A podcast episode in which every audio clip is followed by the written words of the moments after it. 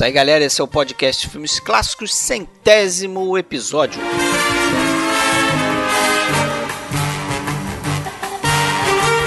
Para celebrar esse marco importante do nosso podcast, a gente vai fazer aqui algo diferente do que a gente costuma fazer aqui no podcast. Então, se você está ouvindo pela primeira vez, saiba que esse não é o típico conteúdo que a gente aborda no podcast. A gente costuma fazer bastante pesquisa e falar de filmes, filmografias, marcos do cinema, mas aqui a gente se deu o luxo de fazer algo inédito aqui. A gente pediu a colaboração de alguns ouvintes que mandaram perguntas e proporam temas para a gente debater hoje. E na verdade esses ouvintes aí representam aí a nossa massa de ouvintes. Então a gente deixou os temas bem livres e o pessoal propôs vários assuntos aí para a gente discutir. E ficou um episódio bem descontraído e bem legal. Acho que você vai gostar. Antes aquele recadinho, Pessoal, se você quiser ouvir mais episódios como esse aqui, acesse o nosso site oficial filmesclassicos.com.br ou então procura a gente no YouTube, a gente está no Spotify, está no iTunes e também está em qualquer aplicativo aí que toca podcasts em celular. É só procurar o nosso nome, Podcast Filmes Clássicos. E se quiser interagir com a gente, lembra que a gente tem uma página no Facebook, tem um grupo no Facebook com diversos cinéfilos que estão interagindo com a gente por lá. E a gente tem também o perfil na Filmou. Basta procurar o nosso nome, Podcast Filmes Clássicos, ok?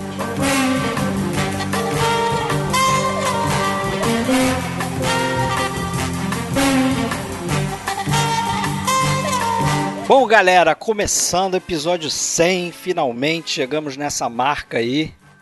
100 episódios do PFC, 4 anos de, de, de gravações aqui. Haja saco. Haja saco. Haja saco de quem faz ou de quem escuta? pois é. é. Essa é a questão, né? De todo mundo. Dois, já, de todo mundo. Já, já ouviram aí, né? Já temos aqui os quatro Founding Fathers do podcast.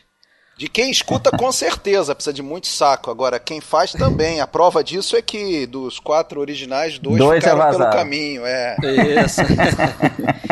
então, a gente vai pedir, né, a paciência mais uma vez da galera. Afinal de contas, esse aqui é o um episódio comemorativo. Né, vai ser um pouquinho diferente, está mais parecido com aquele episódio número 1 um que a gente fez lá atrás, o primeiro episódio, né, que a gente ficou batendo um papo mais sobre cinefilia mesmo. Só que aqui a gente vai ter a colaboração de 12 ouvintes que mandaram aí áudios que a gente vai estar ouvindo ao longo desse episódio aqui. Hoje estão aqui eu, Fred Almeida, falando do Rio de Janeiro. A gente tem Alexandre Cataldo, enviado especial do PFC em San Diego, Califórnia. Opa, e aí? Tudo bom, Fred? E aí? Parabéns para nós, parabéns para os demais que estão presentes. Você vai anunciar agora Exatamente, com a gente aqui o Marcelo Renault, falando do Rio de Janeiro também. Fala, Marcelo. Opa, obrigado aí. Parabéns para vocês dois aí que tocaram esse programa esses quatro anos e não deixaram a coisa morrer, que é muito trabalho mesmo. Para todo mundo. Marcelo a gente pode chamar agora, apresentar como vlogger, youtuber. Ah, cana... é de esportes. De esporte, canal Carreira em Detalhes. Mas tem uns, uns, uns umas entrevistas de cinema lá, né? Que eu até. Tem, Nelson, Nelson An... Pereira dos Santos. A do Walter Lima então... Júnior tá lá? Que eu recomendei essa daí pra galera. Não sei se tá lá. Não, ainda tem que botar, tem que botar. Ah, então Mas bota tem várias. Porque eu recomendei no episódio. pra não ficar do, furado, é. Do Deus e o Diabo na Terra do Sol, eu falei que tava lá, tá vendo? Já contei a mentirinha.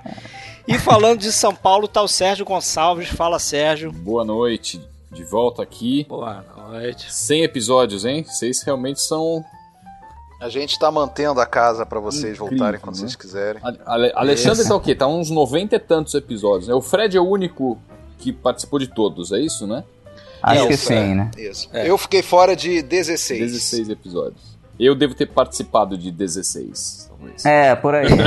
Não, foi mais, foi mais. Foi mais, foi mais. Há pouco a mais, hein? É, você começou a. O Sérgio começou a, a, a deixar de participar lá pelo episódio 30 que é o do. Ah, então fez muito. Fez, é, muito, fez muito, Mas voltou, né? Outras vezes, voltou Sim, várias vezes. Participação especial. Mas aí deixou de ser só, né? constante. Né? Só aparições assim.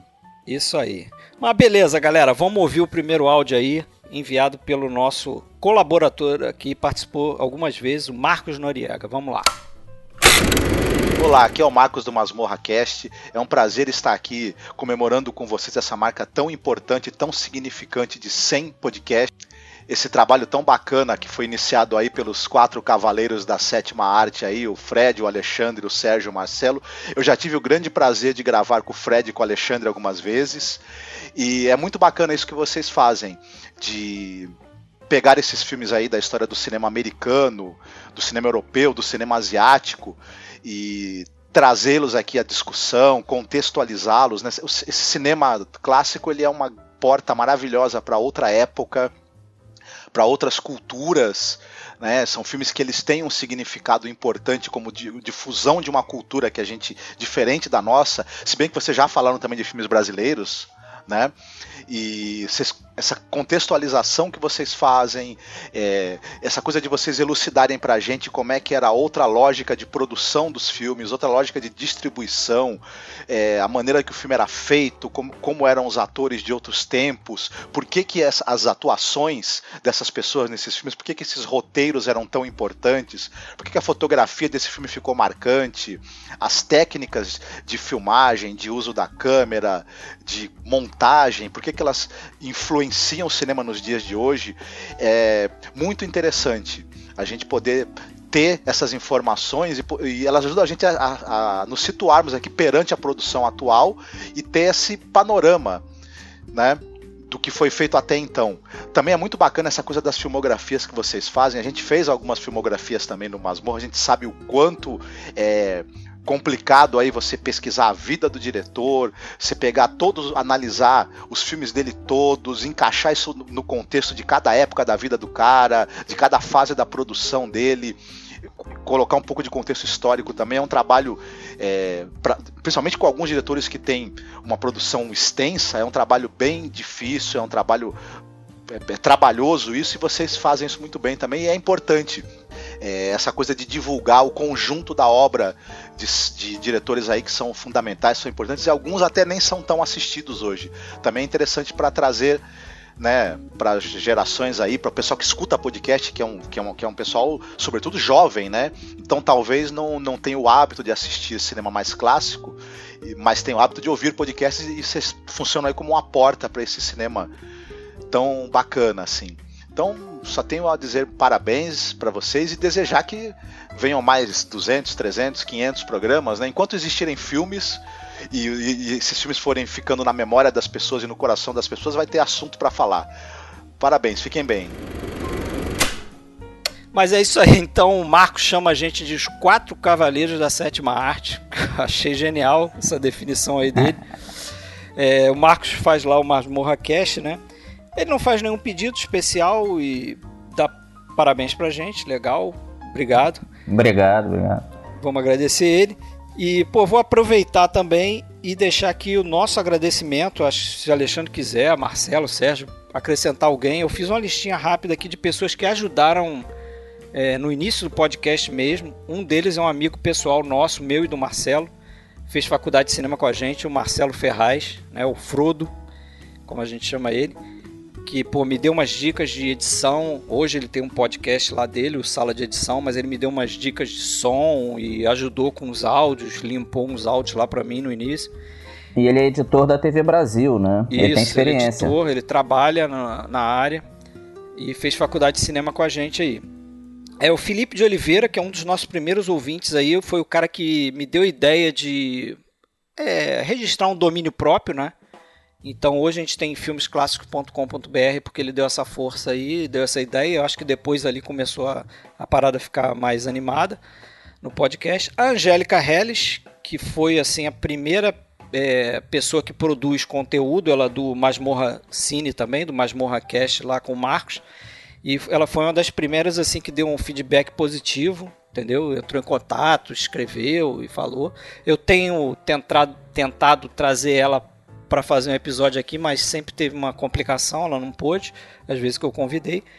O Marcelo Cordeiro, que é um cara aí que recentemente, pô, doou pra gente uma porrada de DVD pra gente fazer alguns sorteios aí, que a gente faz de vez em quando. Ele doou uns 20 DVDs. Esse aí é amigo fiel do, do podcast tá sempre acompanhando, comentando. Sempre acompanhando, escrevendo. E vai participar hoje, é. né? Mandou Isso, pergunta. né? é. Mandou pergunta, exatamente. Tem um- vários participantes ativos, né, que é, interagem com a gente lá no, no grupo e na página. Eu vou citar aqui rapidamente, não vou lembrar de todo mundo, mas Guilherme Ferro, João Cláudio Pereira, Fábio Rockenbach, Tati Sputnik, Lin Linerada, Emerson Crash, Renato Chaves, Léo Bolsas, Neilan Porto, Windor Marcos Leite, Ricardo Almeida Gomes, Rodrigo Juliano, Cibeli Vieira, Suerda Moraes, Arthur Fernando, Daiane Machado, Vanderli Basso. Dentre outros. Dentre outros, exatamente. É sempre chato citar que a gente sempre né, acaba E boa, esquecendo. parte, e boa parte dessas pessoas a gente convidou para participar desse episódio 100 de alguma maneira, né? Gravando aí uma mensagem, eh, lançando um tema. Eh, nem todo mundo pôde contribuir. Também a gente não podia abrir para muita gente, senão ia ficar um episódio de 5 de, de cinco horas. Isso. Mas o objetivo era ter aí a participação de, de ouvintes também, né? Isso aí. Aí vamos. Inclusive, inclusive muitos de- mu- alguns desses, inclusive, deixaram de ser só ouvintes e já tiveram participações. Já tiveram participações. Era isso que eu, episódio, que eu ia falar, episódios. assim. O Marcos Todo- Noriega mesmo, né? Marcos Noriega também. Eu tenho a listinha aqui, ó, de todas as pessoas que participaram como convidados, né? Fora Participações especiais. especiais. Marcelo Zagnoli, três episódios. Bruno Col, dois episódios. Fernando Brito fez três com a gente. Raquel Rocha foi a primeira mulher, fez um. Marcos Noriega já fez quatro, Pedro Bizelli fez quatro, William de Andrade já é quase como o quinto Beatle aqui, fez nove episódios com a gente. O Rafael Amaral também fez quatro, na verdade ele já tem três, vai ter o próximo, que é o Ben-Hur. E a Nádia Micaela, que foi a segunda mulher aí, que acabou de fazer com a gente aí o, o episódio 98, né, o do Homem Isso, Mosca. 98, É exato. bem legal também. Promessa para 2019 é tentar convidar mais mulheres, né? Já que duas só, pô, nesses quatro anos foi. Né? E, e essa, e essa- e essa ideia de convidar outras pessoas sempre é legal, né? Porque dá visões diferentes, traz outros tipos de informações. A gente de repente É. fica conversando sempre as mesmas pessoas, né? E falando sobre as mesmas coisas. Você já sabe o- os gostos de cada um e de repente dá um dinamismo aí pro, pro podcast, né? Acho que É, e, outra isso. que até o, o próprio Marcelo Cordeiro é um que várias vezes já me falou isso, falou isso pro Fred, e eu concordo com isso. Eu, eu próprio sinto isso quando eu escuto depois dos episódios. Quando estão só duas pessoas, eu e Fred, é, fica um pouco monótono. Que a gente acaba ficando numa necessidade de não deixar o assunto morrer e tá sempre se, é, se complementando. É, quando tem três pessoas, a coisa tem mais cara de conversa mesmo, e menos cara de, de despejar informação ou de, de falar sem é, preocupado com, com, com conteúdo apenas. Isso. Um ter- uma terceira pessoa, pelo menos, né, três ou, ou até quatro às vezes, é, é sempre muito. é, fica, fica mais agradável para ouvir depois, né? Dinâmico, E é até menos bem mais- trabalhoso também, é, e é menos trabalhoso também, né? Sozinho é um perrengaço, né? O trabalho total. Dois É. é, bastante trabalho também. Só Três, aumenta o quatro, trabalho, né? só aumenta o trabalho na hora de editar, né? Você sabe é. o trabalho de fazer Uma sozinho, trilha. né, Marcelo? É, eu sei, é, perrengue, exatamente. É perrengue. Tem que, tem que ter talento, cara. Eu, eu confesso que eu não daria um tiro gigante falando de uma coisa só, não. Eu ia enrolar. Eu me enrolo fazendo cabeça, às vezes eu tenho que fazer em parte. Olha só, que vergonha. Mas já que você falou do Marcelo Cordeiro, é, vamos ouvir o áudio dele aí. E aí pessoal, tudo bem? Sou o Marcelo Cordeiro, vocês já me conhecem, pelo menos a, a maioria, né? É, gostaria primeiro de agradecer, né? ou melhor, parabenizar vocês né? pelo centésimo episódio. Isso nada mais é do que um fruto da qualidade do conteúdo que vocês têm nos apresentado ao longo desses, desses anos todos, né? É, eu acompanho vocês já tem praticamente aí um ano, é, direto assim, né? Vamos, podemos assim dizer. E a minha sugestão seria sobre o sobre o cinema Yakuza. Né? Eu sei que o Fred, o Fred não, o Alexandre, o Alexandre ele gosta muito do cinema japonês.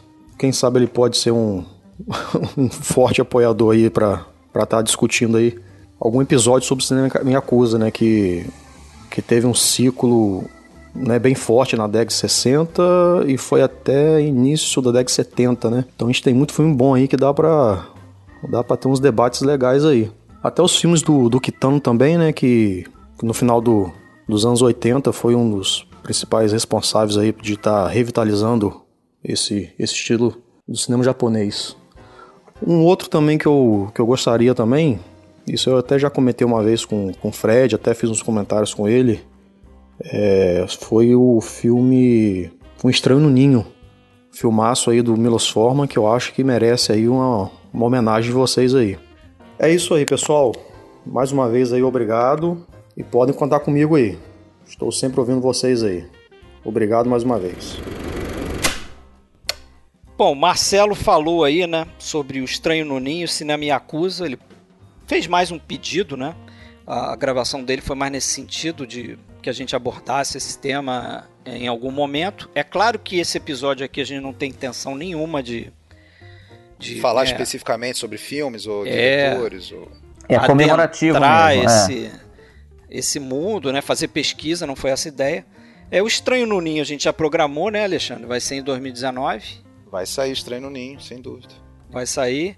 E o Yakuza, ele até falou aí que, que o Alexandre gosta de cinema japonês, eu gosto bastante também, o Marcelo gosta também. É, cinema Yakuza, eu não conheço muito, muito, mas já vi alguns filmes legais, principalmente do daquele Seijun Suzuki, né, Juventude da Besta, Marca do Assassino, Tóquio Violento. É. É. é. quando a gente fala do, do cinema Yakuza, também até daria para trazer alguma coisa já do, do, do, Kurosawa, que a gente já falou, como Cão Danado, Anjo Cão Embriagado. Danado, com certeza. É. Anjo Embriagado, que são filmes que tem, vamos dizer, a máfia, né, os criminosos, a máfia japonesa. Tem filme do Kobayashi, que a gente já tratou aqui também, como lá, por exemplo, o Black River. Né? Black River, é. O, e até um filme, é, Estalagem do Mal, um filme mais é, do final da carreira dele. Agora, sem dúvida, Suzuki e tem lá o, o o Fukazako, né, que fez aquela uma série de filmes, a, a, documentos da Yakuza, que até a Versátil lançou na caixa Cinema Yakuza número 2, foi somente dedicada a essa série, né? São cinco filmes, que é considerado o poderoso chefão japonês, né? E eu tenho... Eu até confesso que eu tenho essa caixa não vi ainda, né? Que são... Ou seja, o Cinema Yakuza, de certa forma, está sendo lançado até no Brasil, é, graças a, a Versátil, aí já lançou, tá, já tá, acho que está na terceira edição, é, é coisa muito particular, um gênero particular, evidentemente, né? Restrito ao Japão, mas. Com, Alguns chamam até de Nikatsu no ar, é, né? Que é daquele estúdio, um dos estúdios mais velhos é, japoneses, na verdade, fundado em 1912. Ele é anterior aos estúdios mais conhecidos aí da fase clássica. É, né? tipo, Torro, né? Torro, o, o, o Shoshiku lá e tal. Mas vai, quem sabe não sai futuramente, né? É, é, é, aquilo. Qualquer sugestão que chega, é muito difícil eu ver uma sugestão e falar, ah, não, isso aqui esquece.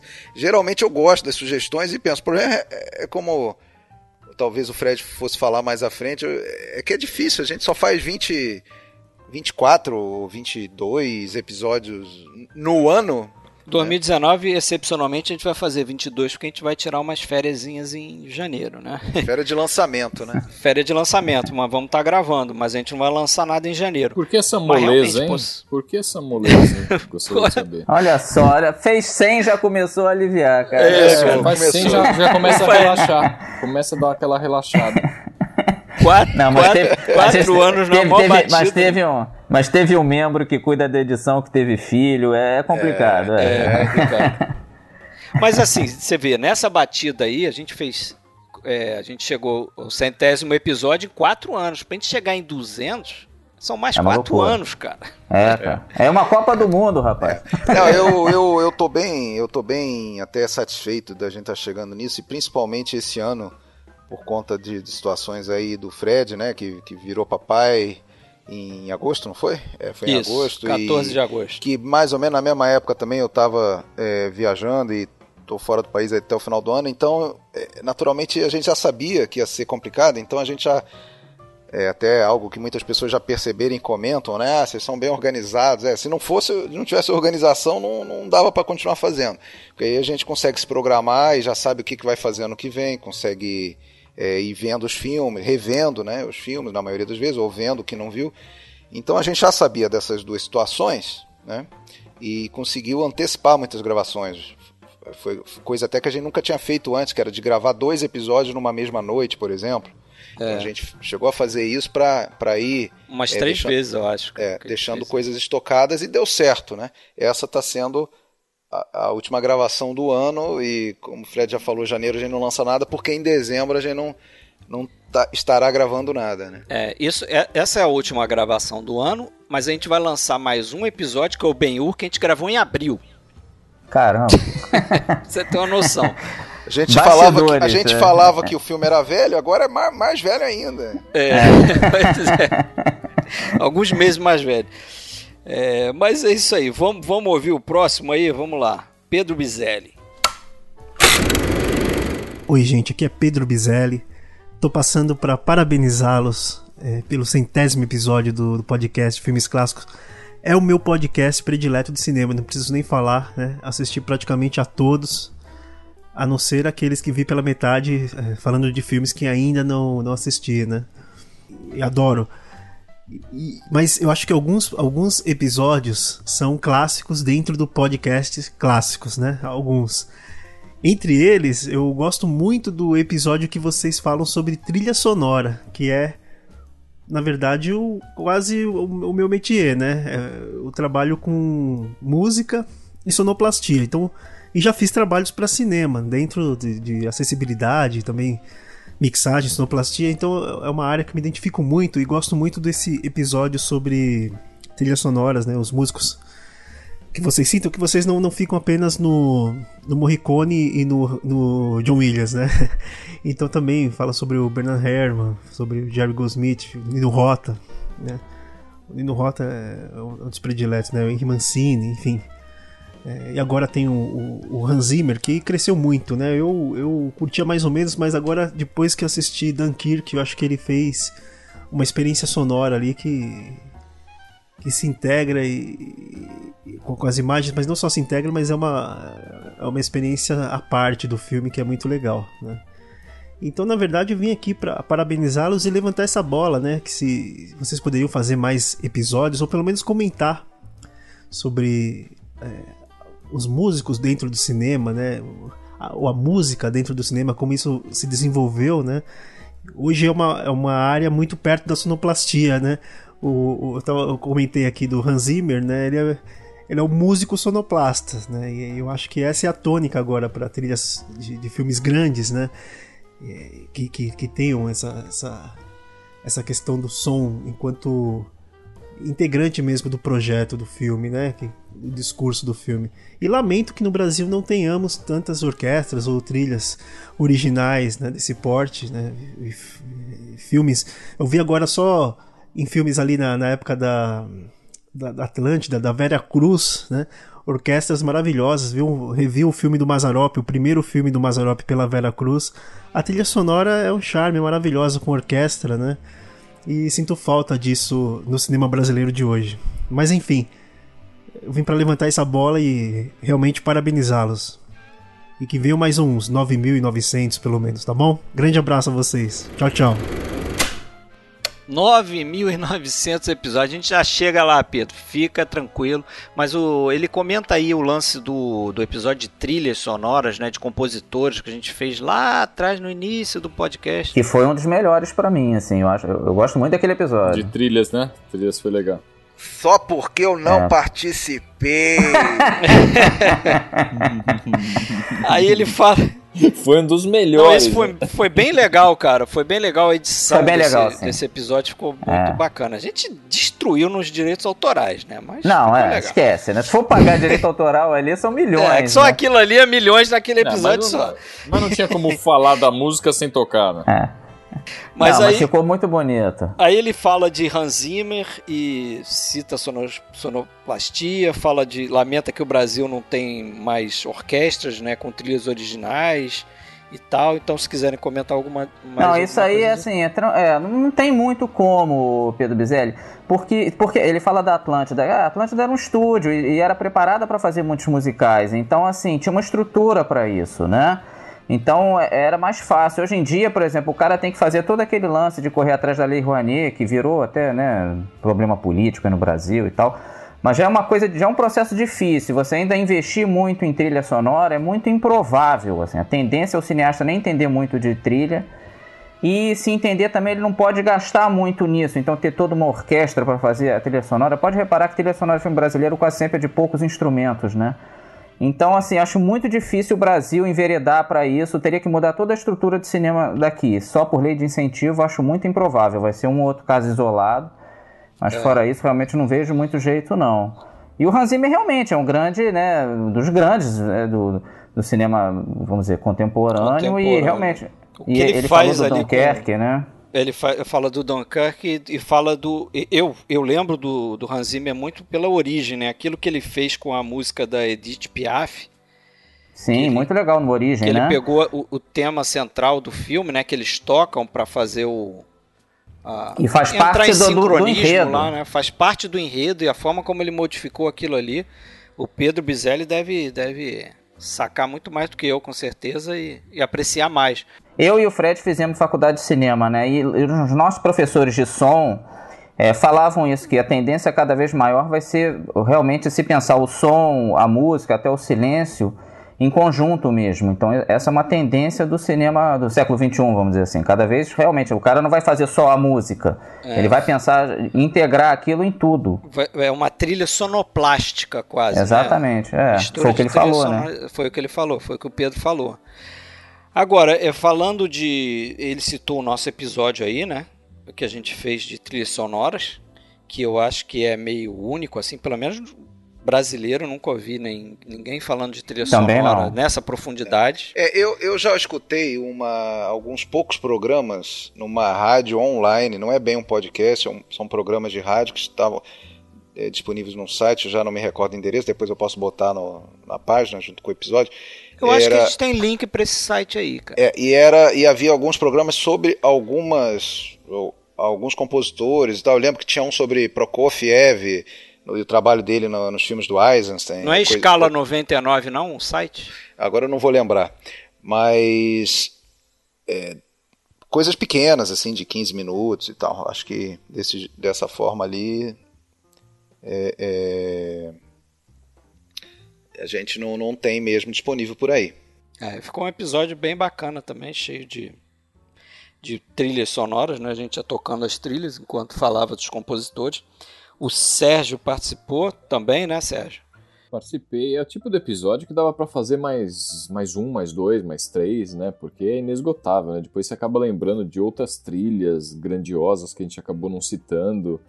E... Mas foi um dos episódios mais gostosos de fazer, eu me lembro também. Foi. É. É, episódio desse tipo é, é impossível cobrir tudo, né? A gente sempre vai lembrar depois de alguma coisa que ficou de fora, né? Ah, com é. certeza a gente começa a citar, né, a gente acaba esquecendo. Mas vamos lá para outro tema aí, um outro conjunto de que a gente chamou de diretores específicos, pessoas falando sobre diretores. Vamos ouvir o primeiro aí que é do Rodrigo Giuliano. E aí, galera do podcast Filme Clássicos, tudo bem? Meu nome é Rodrigo, sou aqui do interior de São Paulo e acompanho o cast de vocês desde o, desde o episódio do Hitchcock. Aliás, os, os meus episódios favoritos são do Hitchcock e os do Bergman. Eu admiro muito o trabalho de vocês, né, a paixão com que vocês fazem o cast, o cuidado. Eu gostaria de citar um diretor que até tem sido mais conhecido aqui no Brasil, principalmente por causa dos do, do lançamentos da Versace, né, até nos blocos de gêneros, como noir, sci-fi, guerra também. É o diretor americano, o Joseph Losey, diretor que dirigiu um clássico antibelicista, O Menino dos Cabelos Verdes, e que nos anos 50 acabou entrando para a lista do, do macartismo, para a lista negra, e acabou se radicando lá na Inglaterra, onde, na minha opinião, ele fez as suas obras-primas, né, a partir dos anos 60. É, ainda nos anos 50, ele dirigiu um clássico do noir, que é o Cúmplice das Trevas, e fez também um remake do, do M, do Fritz Lang. Nos anos 60, né, já na Inglaterra, ele dirigiu Armadilha a Sangue Frio, que é um filme de assalto fantástico aí, e, em 1963, para mim, sua grande obra-prima, que é O Criado, né? estrelado pelo Dick Bogard. E em 64 ele fez O Rei e o Cidadão, que é um outro, outro grande clássico antibelicista também. Em 70 ele dirigiu No Limiar da Liberdade, que eu acho o filme mais subestimado dele, com o Robert Shaw e o Malcolm McDowell. Ainda em 70 ele dirigiu O Mensageiro, filme que deu a ele a Palma de Ouro e com certeza seu filme mais conhecido. Realmente um grande filme, né, com grandes atuações da Julie Christie e do Alan Bates. E para finalizar, outro grande clássico do Lawson, que é o Cidadão Klein, com Alain Delon, onde o Lawson vai trabalhar a questão do duplo, né, de uma forma genial. É, gostaria de ouvir a experiência de vocês aí com o cinema do Lawson e no mais desejar vida longa ao cast e um grande abraço para vocês. Obrigado, Rodrigo. Vida longa ao cast também é o que a gente deseja. Mais 4, 8, 12, sei lá quantos anos. É, você fala para a gente comentar nossa experiência com o Lose, né? Marcelo falou aqui, é, praticamente fez um episódio sobre o Lose, esse citou vários filmes. Se for fazer do Lose, tem que chamar ele. Tem que chamar ele. ah, o cara é, é bom, o cara é a, quente. É, até porque, obrigado, Rodrigo. Aliás, esqueci de agradecer aos outros também que, que que a gente já escutou o áudio aí, Pedro e Marcelo Cordeiro, mas é, até porque eu não tenho vergonha de dizer que eu tinha visto pouca coisa do Lousa, eu acho que quatro eu filmes também. só dele. Eu fui e, instigado e pelo Rodrigo. Fui, fui, mas alguns filmes dele estavam na minha lista há anos e aquela coisa, né? Você vai enrolando, vai enrolando, como o, o Mensageiro e o Criado Mensageiro para é, mim é o melhor que... dele. É o que eu mais gosto. É, o Mensageiro é um filmaço, muito bom, né? Muito o, bom. O criado, o criado o, também. O, o, criado eu achei um, pô, uma, uma atuação ali do Dick Bogard, se bem que é meio redundante dizer isso, né? Porque o cara sempre mandou bem, né? O Bogard, mas nesse, nesse filme. E é o ator tá, principal tá do, do Rose, né? Tá em vários filmes dele. Cara, eu conhecia antes do Rodrigo fazer essa pergunta aí. Eu conheci, eu já tinha visto Modest Blaze, que acho que até é, a, gente hoje. No, a gente viu na aula, não... não foi? de cinema lá. Você viu, eu não sei porque eu não fiz essa aula, mas o, eu vi hoje o Modest Blaze, aí realmente não, não curti é, a coisa. Eu acho bem, bem, bem ruimzinho assim. Não gostei é. muito não. É um filme que ficou bastante datado. Agora, o Criado eu já tinha visto, muito bom. Criado é interessante. Eu não acho tão fera assim, não, mas eu acho é sólido, eu né? É o mais famoso bom, dele, né? É eu tava famoso. revendo, inclusive, agora. É o mais famoso dele, eu acho. E o Cúmplice das Sombras, que eu tinha visto num box no ar, que é interessante também. Interessante. Aí depois que o, que, o, que o Rodrigo fez essa pergunta, eu corri atrás do Pelo Rei pela Pátria, que eu achei, porra, um filme muito bom, cara. Me lembrou bastante o, o Glória Feita de Sangue. Isso. É um filme aí, para quem tem curiosidade, ele foi lançado até pela Versátil na caixa do prime é, Primeira Guerra no cinema. É, tem, é Pô, bem legal, isso tá vale lá. a pena correr atrás. É um, Armadilha é um... Sangue Frio, que é um filme de prisão. Ah, então, esse aí eu adorei também. também. Eu adorei esse filme, é um filme, sim, pouco conhecido, eu acho. The é. Criminal, né? Um filme de 60 ali. The Criminal. Ele tem dois títulos, né? Tem outro título também. O M que ele lembrar. fez de 51, a versão do M dele eu achei bacana também. Que ele e, fez 51. E, tem, e tem um filme, é, eu acho, que, eu acho que esse você não viu, Fred. Eu acho até que ele chega a citar o Juliano na pergunta dele, agora eu não, me, não tô lembrando. Eu vi o Cidadão Klein, foi o outro que eu vi. O... Que eu gostei também, com Alain Delon. O Figures in a Landscape, que é o, um, não, um filme de vi. fuga com o Malcolm McDowell, né? É, fresco aí do, do, do Laranja Mecânica, né? Que é um filme de 70 esse é, aliás, um pouco antes até do Laranja Mecânica. Pouco antes, e, é. o, e o Robert Shaw. É um baita de um filme também. Ah, legal. É um filme de ação, né? Um filme de, de, de, de dois fugitivos aí de, da prisão e tal, mas enfim. Yes. E eu vi também o, o Menino dos Cabelos Verdes, que com o Dean Stockwell, né? Criança, mas que não, também não me, me disse grande coisa, não. É, acho que é aquele tipo de filme que teve importância na época que foi lançado, né? Mas hoje, sei lá, ele, ele perdeu um pouco do encanto para mim. Yeah, é, é, um, é um filme que envelheceu mal, né? É, é. Também acho, é um pouco por aí. Eu vi também, já que vocês falaram, outro filme, eu vi o tal do The Sleeping Tiger, não sei os nomes em português, tá? Lembra até ah. um pouco o criado esse. E o The Intimate Stranger, que é até de uma menina que finge que conheceu o cara e dá um, tenta dar um golpe nele. São bons filmes, mas não acho feras não. Para mim o preferido é o Mensageiro, não sei o de vocês. É, o Mensageiro é muito bom, eu gostei do Criado também bastante. Gostei do Pelo Rei e pela Pátria, acho que são é. os três preferidos. Com aí. o Sasha, né? O, o, é Sasha ou Pasha lá, o Tom Courtney, né? Aquele ah, sim, é. de vago lá. É. Enfim. Esse vale a pena. Mas enfim, Mas vamos... fica a sugestão, né, para quem não conhece a obra do Lose correr atrás e quem sabe um dia não sai aí um um, um episódio, até porque a gente está planejando é, dedicar a partir de 2019 episódios a, a, a alguns diretores. É, não vou dizer diretores de segundo escalão, porque não são, mas é, que não são daqueles os fodaços, né? Aqueles que merecem três, quatro episódios, Kurosawa, John Ford, aqueles que são muito bons, mas a gente vai tentar condensar num episódio só e falar pelo menos aí dos quatro principais filmes dele, cinco, né? É, faz, fazer aí de três, quatro ou cinco filmes. O Loser tem chance. Não sei se para 2019, mas a gente chega lá, né? Mas aí uns uns 400 episódios a gente cobre tudo. É, daqui a pouco a gente vai ter o, os filhos, né? O filho do Sérgio vai participar, já que ele não quer. É, o filho. O Sérgio filho tá do... aí? Sérgio tá aí? Eu tô aqui. O que, que houve? Filho, o... Vai vir a segunda geração do Pepsi. Vi a segunda geração. As, as filhas do, do Alexandre. É, tem uma, uma aí que vê é todos. Cinéfila, é. Vê todos os já, já deixou de ser, cara foi crescendo, é. ficou adolescente, já não, não gosta Você tanto. começou a mostrar uns filmes esquisitos pra ela, falou assim, não, não dá, começou é. aqueles filmes russo, japonês, iraniano. Mas você quer ver um que ela, você quer ver um que ela, que ela viu esses dias comigo aqui, que eu revi com ela? É o, é, nada a ver, né? Não dá para chamar de né, de, de, um filme de alta qualidade, mas é um filme divertido, dos anos 80 ali, que é o do, do Ed Murphy, o Coming to America, Um Príncipe em Nova York. Ah, ah. ah boa comédia. Ela se amarrou, né? Ela foi, foi tipo uma, um dever de casa assistir esse filme e tal, aquela coisa de diferenças culturais e tal, adaptação a uma nova cultura. É. breve no PFC. É. Já, tem quase 30, já tem quase 30 anos. Né? Vai ser um episódio é, do Ed Murphy. É. é. trocando as bolas, é, Beverly Hills Cop. Tira da pesada. Tira da pesada. Um, dois e três, dá pra fazer e... a trilogia.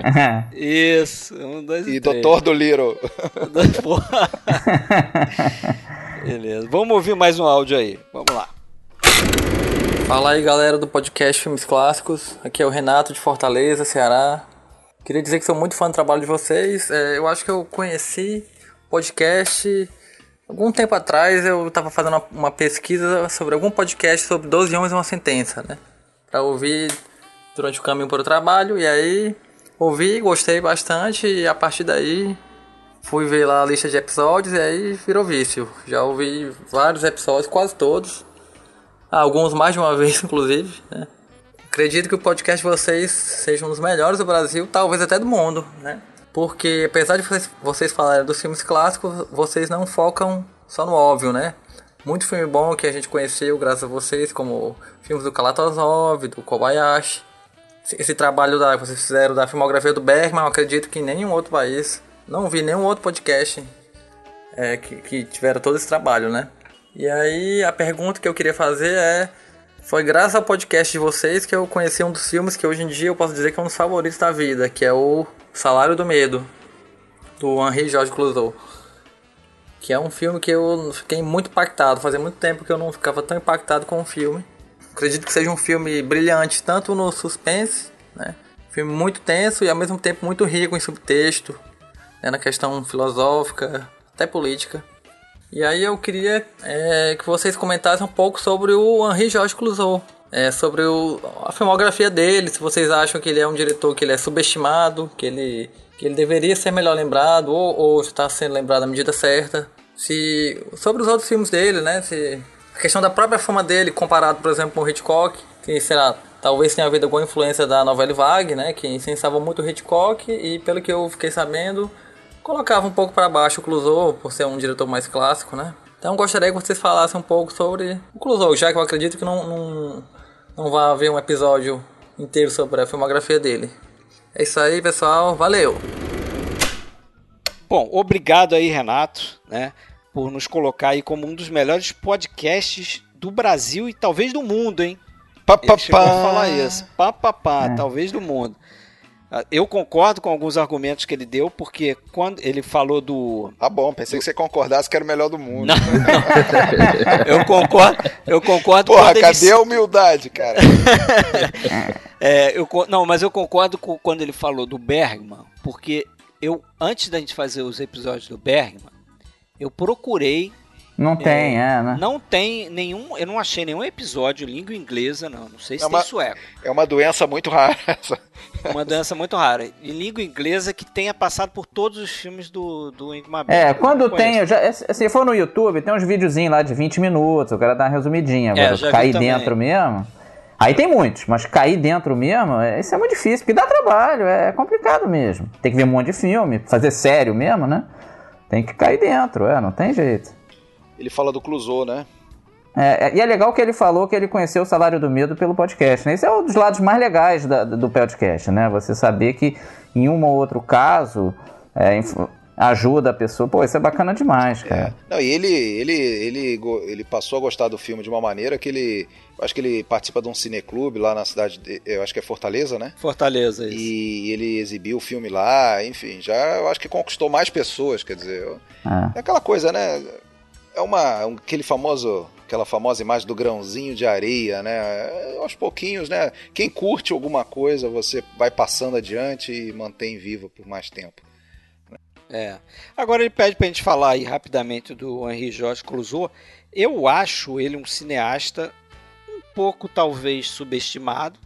Eu acho sim, é. é o Eu próprio concordo. Hitchcock via ele como, como adversário, entre aspas, né? Quando viu lá os Diabólicas. Eu Invejou, acho que ele é, um, é. Invejou, né? Eu acho que ele é um cara. Não, e o corpo, um corpo que cai é fruto direto, de certa forma, dessa invejinha, né? Que ele, é, ele foi nos escritores autores, do. Né? Ah, nos escritores também do, do, do Diabólica. Sim, sim. Do Narcejac, o Bulhou. Então, assim, é. Tem a ver, sim. Ele estava no nível do Hitchcock e estava rivalizando ali nos anos 50. E esse pessoal da Nouvelle Vague, ele, esse pessoal tem um histórico de babaquice com as gerações anteriores. Eles foram muito estúpidos com o pessoal do cinema clássico francês. Pois é, eu acho, eu acho que ele se enquadra em como alguns cineastas, acontece com alguns cineastas, tipo o Jean-Pierre Melville, também na França, e o aqui no Brasil o Walter Hugo Cury, que são cineastas que fizeram coisas interessantes. É, ou até o Roberto época, Farias. Roberto Farias. Roberto Farias, Roberto Farias é outro. também, é. Que caras fizeram filmes interessantes na época, o próprio Anselmo Duarte. É. Só que Mas não era não, da turma. Não estavam na turma do cinema novo, do, da vibe que estava acontecendo na época, eles acabaram ficar, ficando meio esquecidos ou foram redescobertos depois, né? Pô, eu, eu nunca, até um bom tempo aí, sei lá, alguns anos atrás, e eu já sou cinéfilo desde os 13, hoje eu tenho quase 45, mas até alguns anos atrás eu não conhecia nada do Jean-Pierre Melville. É, é, pois é, não era falado, né? Hoje em dia falado, é cultuado e tudo, né? É, Pô, tem filmes vários excelentes. filmes dele excelentes. E do Clouseau, propriamente, eu eu acho que eu vi oito dele e, e assim, eu não, não, lembro de um filme ruim. É, dele, ruim não. não. tem nenhum. Tem os primeiros ali dos anos 40, que são filmes mais é, de... de é, o Assassino de, Mora no 21 mistério, é legal. Né?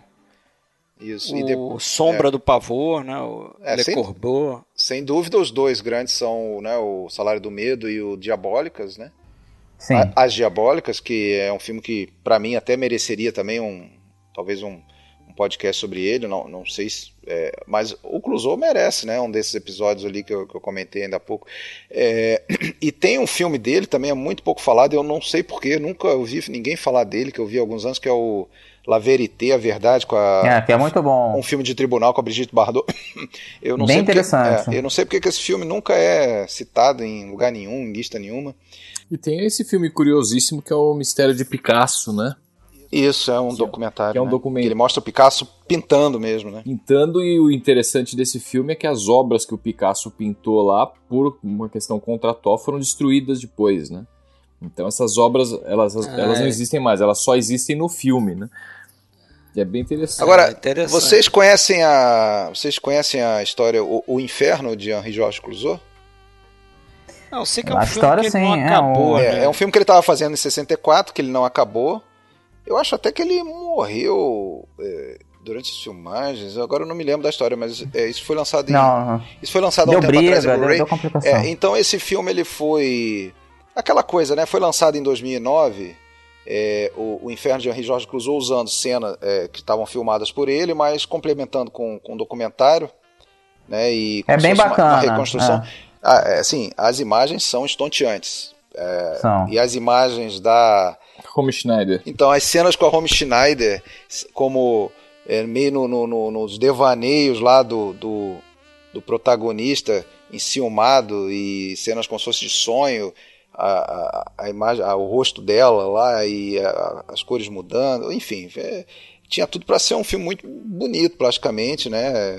Mais um desses tratados sobre ciúme, aquela coisa toda, o inferno do ciúme, e não deu certo, mas é, o que foi filmado está disponível para ver dentro desse, desse doc aí, meio, meio doc, meio reconstrução do. Foi mais, é algo mais ou menos que tem lá do. É, do que Viva México, né? Que o, também não foi acabado, depois foi lançado, meio que é, complementado por, por quem, quem quem é, o, o, It's, o It's All True do, o It's All True do Wells também, também fizeram isso, né? Também. E é legal, esse, esse documentário é bacana sobre o inferno, é, eu recomendo ver. É, esse eu tenho que correr atrás e ainda não vi não. Mas beleza, vamos pro próximo? Vamos lá. Olá, amigos do podcast Filmes Clássicos. Parabéns pelo centésimo episódio. Realmente isso é um marco mais do que interessante para quem gosta de cinema em todos os tempos, em todos os níveis. É, eu sou o Bruno Cole, tenho a honra de ter participado de alguns desses episódios e lanço aqui um desafio para vocês. Como um exemplo aqui para começar a conversa, vocês sabem que o todos né, sabem que o Hitchcock deixou talvez o legado mais uh, significativo. É um filme onde o suspense torna lúdico e didático a, a forma de, de, de, ver o cinema e provocar sensações. Talvez seja esse o maior legado, é, digamos, comum, né? No senso comum é, do Hitchcock, mas a gente bem sabe que a, analisando um pouco seu trabalho, o legado é, é, maior, né? É utilizar a linguagem do cinema é, como uma forma expressiva de, de ver o, os filmes com um pouquinho mais de realismo né? sensorial. Isso é só um exemplo de um legado de um grande diretor e um, e um ponto significativo que ele trouxe para o cinema. Eu queria desafiá-los é, se vocês conseguem identificar tais legados ou pontos significativos ou mudanças de paradigmas provocados por alguns diretores clássicos e por conta disso eles são mencionados como clássicos. Então vou dar um, alguma lista de, de de diretores, mas vocês podem estender a lista como vocês quiserem. Gostaria que eu ouvisse um pouquinho sobre o legado do Kubrick, do Kurosawa, do Sérgio Leone. Podemos incluir também o Scorsese. É, são alguns dos diretores que têm frequentado bastante os episódios, né, do podcast. E mas vocês podem estender também, né, para outros diretores, como convém, para a gente, caso eu tenha esquecido, né. É, muito obrigado, parabéns pelo, pelo, pelo programa, parabéns pelo Marco e bons filmes. Um abraço, gente. Eu acho que a pergunta dele é, pode, de certa forma, ser respondida ali nos episódios que a gente já fez, né? A gente fez, pô, de diretores, a gente fez do Kubrick, fez do Kurosawa, fez do Berg. Só não fez do Scorsese, é, só não fez, fez do Billy quatro aí. É. Fez o Scorsese, porque acho que a gente não fez ainda de nenhum diretor ainda é, vivo, esteja é, produzindo, né? É, Nativo. Não faz sentido. Realmente fica incompleto, né? O é, Scor Scorsese, você quer episódio? Morra. o não, morra se aposenta. Se Não, se aposenta, faz que nem o David Não, Lynch, mas de, deixa ele filmar, filmar tá, deixa ele deixa, filmar. Eu tô brincando. Obviamente foi uma brincadeira, Scorsese, não morre não. mas aqui, vamos aceitar o desafio do Bruno Cole Eu escrevi algumas coisas. Por exemplo, Kubrick. Eu acho que um grande legado dele, nessa linha que o Bruno Cole falou, para mim é 2001 Odisseia no Espaço. Porque acho que é um filme de ficção que a gente até comentou isso quando fez o episódio. É, que foi um dos primeiros filmes de ficção científica que começou a levar a ciência mais a sério, né? É, Porque você tinha muitos filmes de ficção científica, da, principalmente da década de 50 ali, que era mais aquela coisa da fantasia, né? Do, de, de, de abusar do, da coisa meio estranha da ciência, coisa exótica da ciência. Então, é, aqueles filmes de, de, de ameaça nuclear, né? Todos aqueles filmes de ficção científica da década de 50 que tem, pô, é, insetos gigantes, tem umas coisas meio assim, até filmes de alienígena também que são. Parece que não são é, baseados numa coisa mais realista, né? De fatos mesmo. A gente até comentou que o, que o Kubrick na época se aproximou da NASA para entender algumas coisas, para ver se era assim que funcionava uma coisa, se era outra, se isso era possível, se não era. Então acho que é um filme que levou a ficção científica mais a sério. Eu acho que vários outros filmes depois passaram a ter esse cuidado com ficção científica. Então você pode dizer que é, é o legado do Kubrick. É, Laranja Mecânica com violência extremada, até meio, né, coreografada e tudo mais. E também, assim, em termos já do cinema geral dele, de fazer filme muito caprichado, né? Ser um cara extremamente perfeccionista, demorar anos para fazer um filme, isso não, não se fazia no passado. Só o Chaplin, um ou outro cineasta, tem um caso extremo que demorava muito. Geralmente os filmes tinham um prazo curto para fazer. É. Do Kubrick Kuro... extrapolou. Do, do, do, do Kurosawa, você me permite falar, Fred? Pode porque mandar. do Kurosawa eu acho que o que dá para dizer é que apesar dele não ter sido, evidentemente, o primeiro grande diretor japonês, foi o cara que abriu uma porta ah, do Ocidente com o seu Rashomon, né, que foi o primeiro filme japonês aí premiado internacionalmente e na, na, na esteira vieram filmes inclusive de outros diretores, né? E ele próprio sempre em seus filmes criou uma certa uma ponte né, do Ocidente com, com o cinema japonês. Afinal de contas, muitos dos filmes são baseados em, em literatura não japonesa, né? É, coisa de Dostoiévski. É, que é o que acusam ele, né? O pessoal mala que fica perseguindo ele. Mas, pô, se não fosse o Kurosawa, não teria o interesse pelo Mizoguchi, pelo Ozu. Com certeza que ele abriu. E é. também o, o, o, que ele fez em Os Sete Samurais, que ah, foi. Ah, era o que eu ia falar. Que foi de quebrar um pouco ali a, a maneira como eram feitos os filmes samurais, que era algo, aquela coisa estilizada e tal, e ele tentou dar um tom mais realista, né, pra, pra É, pra, e outra coisa, coisa, também, né, Os Sete Samurais é um dos primeiros filmes é, que é algo que a gente vê muito comum hoje com Marvel e, e DC, né, que, é, Vingadores, Liga da Justiça, essa coisa de pegar um grupo de homens, de mulheres, ou sei lá, pessoas que são os heróis da história, que se, vão se juntar para resolver alguma coisa. É, tem uma, parece que uma missão em comum, assim. Você comparou Kurosawa com Marvel, cara. O cara deve estar tá tremendo na cova agora. Porra. O que eu quis dizer é o seguinte, que é o primeiro... É o, não, mas tu viu que eu entendi, descambou. Eu entendi. Mas você entendeu, né? É um filme entendi. de ação que o Sete é. Samurais é um filme de ação, onde tem, você tem um grupo de heróis que vai resolver um problema lá. Uma, Complementares. E tem tudo a ver é, com a ideia do legado, né? Ele está falando onde que a gente sim, foi desembocar. Exatamente, né? é legado. Não necessariamente é legado super positivo, né? Mas, e o Leone, hein? O Sérgio Leone, para mim, a grande contribuição dele foi essa coisa de renovar o western é, americano na Itália, né? Não, isso e também usar a lentidão, né? Ele é o cara que usa a lentidão muito bem nos filmes dele, ele toma o tempo dele para criar atenção. Eu acho isso muito único no, no cinema dele. Muita é. gente copia, né? O Tarantino e Tarantino vários outros. Tarantino é o aí. primeiro deles, né? É. Tarantino... E, e, lembrar os, os Scorsese, os, os, os close-ups extremos também, né? Os close-ups fechadaços no é, olho. Eu ia falar, os planos botava. leoninos que até hoje a gente encontra nos filmes por aí, né? Continua sendo. Aí, tra... Ah, o, o, outro que falou de trilha sonora, ele o trabalho inovador que ele fez com o Morricone, né? Nos filmes dele, já coreografando já com a trilha feita antes, o povo andando no ritmo da música. Aquilo é muito legal, pô. É verdade. E, e eu acho que outra também é essa coisa do dele ter colocado mais um tijolo naquele muro do anti-herói, né? Que era até uma coisa que irritava o John Wayne quando via o personagem do Clint Eastwood, que é um, um, herói anti-herói do, do, do, western, né? Porque é o cara que, porra, vai dar tiro nas costas do bandido, né? A, gente, quando a gente fez o episódio do gang, dos gangsters, a gente falou lá meio que no, quase um nascimento do anti-herói, né? Aqueles personagens tipo do o do Edward Robinson, do James Cagney, né, que são bandidos, mas você tem uma certa empatia com aqueles caras e tal. E eu acho que no o western do Leone também tem muito disso, né, no, na figura do Clint Eastwood. É um personagem diferente do, do John Wayne, totalmente diferente. Né? Então pode ser um, Scorsese. Com certeza. É. E o do Scorsese, eu não sei, uma renovação no gênero de gangster. É. O Scorsese é influência pro Tarantino também, né? Tu viu? Não, e é um cineasta muito urbano, né? Eu acho sim, de, de filmar muito Nova York. é, de muito personagem central masculino também, né? O cinema meio macho dos anos 70, 80, né?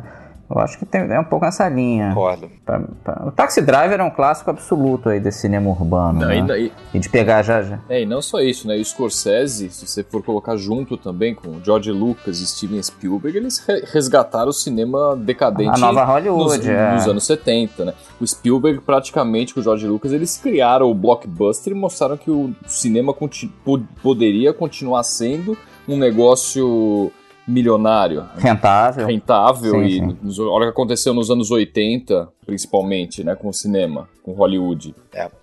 E todos eles, a meu ver, têm um, um- além do papel de cineastas, né, esse papel de cinéfilos, o Scorsese é famosíssimo por isso, né?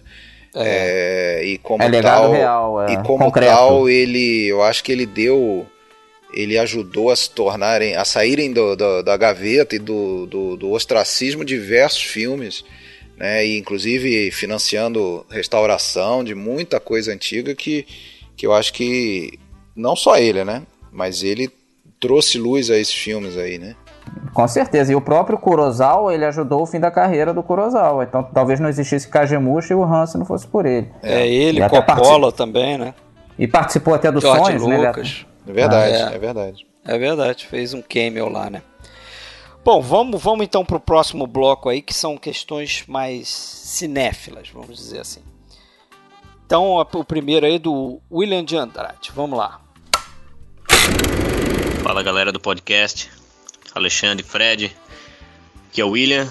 Vocês devem reconhecer minha voz, já participei algumas vezes desse, desse projeto aí. Eu queria saber de vocês, dos demais convidados que estão aí hoje, é, quais são as primeiras memórias cinematográficas de vocês, né? Vocês que têm um gosto já pelo- refinado pelo cinema clássico, já percebem é, coisas tão é, densas. Qual é a primeira a- a memória cinematográfica de vocês? Como é que começou tudo isso aí? Um grande abraço aí pra vocês e vida longa ao podcast Filmes Clássicos. Valeu! O Quinto Mosqueteiro. Primeiro, valeu o William aí, né? Tanto participou com a gente aí, nove episódios, pô, tá dando um gás aí, vai participar mais aí em 2019. Vai até a gente já convidou ele para fazer os dicas triplas aí com a gente, voltar a ter aquele formato de três dicas, né? Um de cada um. A gente estava dividindo eu e Alexandre as dicas. Mas é assim, eu não vou lembrar é, do primeiro filme, né? Que eu vi, clássico ou que seja. Provavelmente foi algum desenho, né? Da Disney. É, mas eu vou, eu, eu acho que até citei isso, vou citar de novo aqui. Eu citei isso acho que no episódio número 1, Cinefilia, que eu acho que a memória mais antiga que eu tenho envolvendo cinema, que eu guardo até hoje, é a minha mãe chegando do cinema com meu pai e a minha mãe me colocando para dormir é, e eu perguntando ah que filme vocês foram ver aí ela me falou algo assim ah a gente foi ver um filme que é, o filho se veste de mãe é, e, e- e ele fica doido lá, sei lá, e ele mata as pessoas vestido de mãe. Ele, ela tava falando. Que agradável, hein? Falar isso pro filho. na hora de- é. Por isso que marcou, cara. Por isso que marcou. Eu fiquei curioso nesse Que filme. sensibilidade que ela Eu teve. dormi bem, né? Dormi bem. Nasceu É. um cinéfilo, né? Nasceu, Nasceu um cinéfilo. cinéfilo. Década de 80, meu, não tinha muito essas- esses politicamente corretos, não. É. Aí minha mãe falou isso, ela estava se referindo ao Psicose 2, que foi um filme que estreou em 1983. Isso. Até no Brasil foi em outubro de, de 83, eu fui pesquisar isso, 6 de E fez sucesso, fez sucesso. Fez sucesso. Então ela deve ter visto o Psicose 2. Me falou isso, na época eu não sabia direito o que, que era, eu tinha cerca de 9 anos. E né, parece muito, mas realmente eu não tenho muita. muita Pô, é, você viu o filme antes, é, não é possível. Você viu Sem- o filme não, antes. certamente, é. eu devo ter visto. Ah. Não, e esse filme eu não vi em 83, eu fui ver depois. Mas assim, memória, memória, eu lembro disso aí. Pô, eu vou, eu vou repetir o que eu também já devo ter falado lá no Cinefilia, não lembro, mas com certeza falei, porque é uma coisa que eu tenho gravada. Também não asseguro que seja o primeiro filme que eu fui ver em cinema, mas eu, eu tenho uma lembrança muito nítida desse que eu vou falar, que foi o Superman, Pô, o original de 78. dois. É, é eu aí. tinha de 78, eu tinha de 6 para 7 anos aí, é, e eu lembro que as filas eram tão grandes para ir ver esse filme que meu pai me levou para Niterói né, do, outro, do outro lado da ponte, pra, porque lá em tese ia, ia ser mais tranquilo para ver o filme, os cinemas não iam ser tão lotados, enfim. Caraca. Mas eu lembro disso, da gente em Niterói chegar assim, no, tudo vazio, tipo, a gente chegar horas antes para ver esse filme. Eu, eu, lembro perfeitamente disso. Isso 78, quer dizer, lá são 40 anos. Puta, tô velho. o meu foi Superman também, tô pegando. A, a, que eu me lembre, claro, né? Esse eu fui. Eu tinha 4 anos quando foi ao cinema, minha mãe me levou lá. Porra. E eu achei. É, oi? Porra. Você ficou, você ficou babando na Valérie Perrine. Ah, acho que sim, acho que sim. Primeira paixão. Ela Cara, resgatando mano... ele naquela piscina lá, né? Aquela cena é marcante. Eu não lembro de nada de quatro anos, cara. É, Mas ah, e você, Sérgio? É curioso isso, né? É uma coisa que eu sempre falo para as pessoas hoje. Como as pessoas da nossa geração, Alexandre é talvez um pouquinho mais velho, acho que um ou dois anos do que Marcelo e Fred e eu, que temos a, me a mesma idade mas como a gente via as mesmas coisas, ouvia as mesmas músicas, assistia os mesmos programas, é, eu tenho certeza absoluta, não sei dizer desenho, mas eu tenho certeza absoluta que o primeiro filme que eu assisti também no cinema foi Superman de 78, também com, com quatro Olha anos. Foi até interessante que era um cinema que existia aqui em São Paulo, chamava Cine Espacial. Acho que eu comento isso no outro episódio até. Era um cinema bem grande que tinha três telas, tinha três plateias distintas, cada uma voltada para sua respectiva tela, numa sala enorme. E, que loucura. Eu, e, é, e, nessa época eu não passava, esses filmes, pelo que eu me lembro, não passavam dublados. Eu lembro que o filme era legendado, eu não sabia nem ler, quatro anos, mas eu lembro nitidamente das, de algumas cenas, do cena do helicóptero, a cena da Kryptonita na piscina. Foi um negócio que me deixou fascinado, assim, por cinema. Depois eu tive o álbum de figurinhas.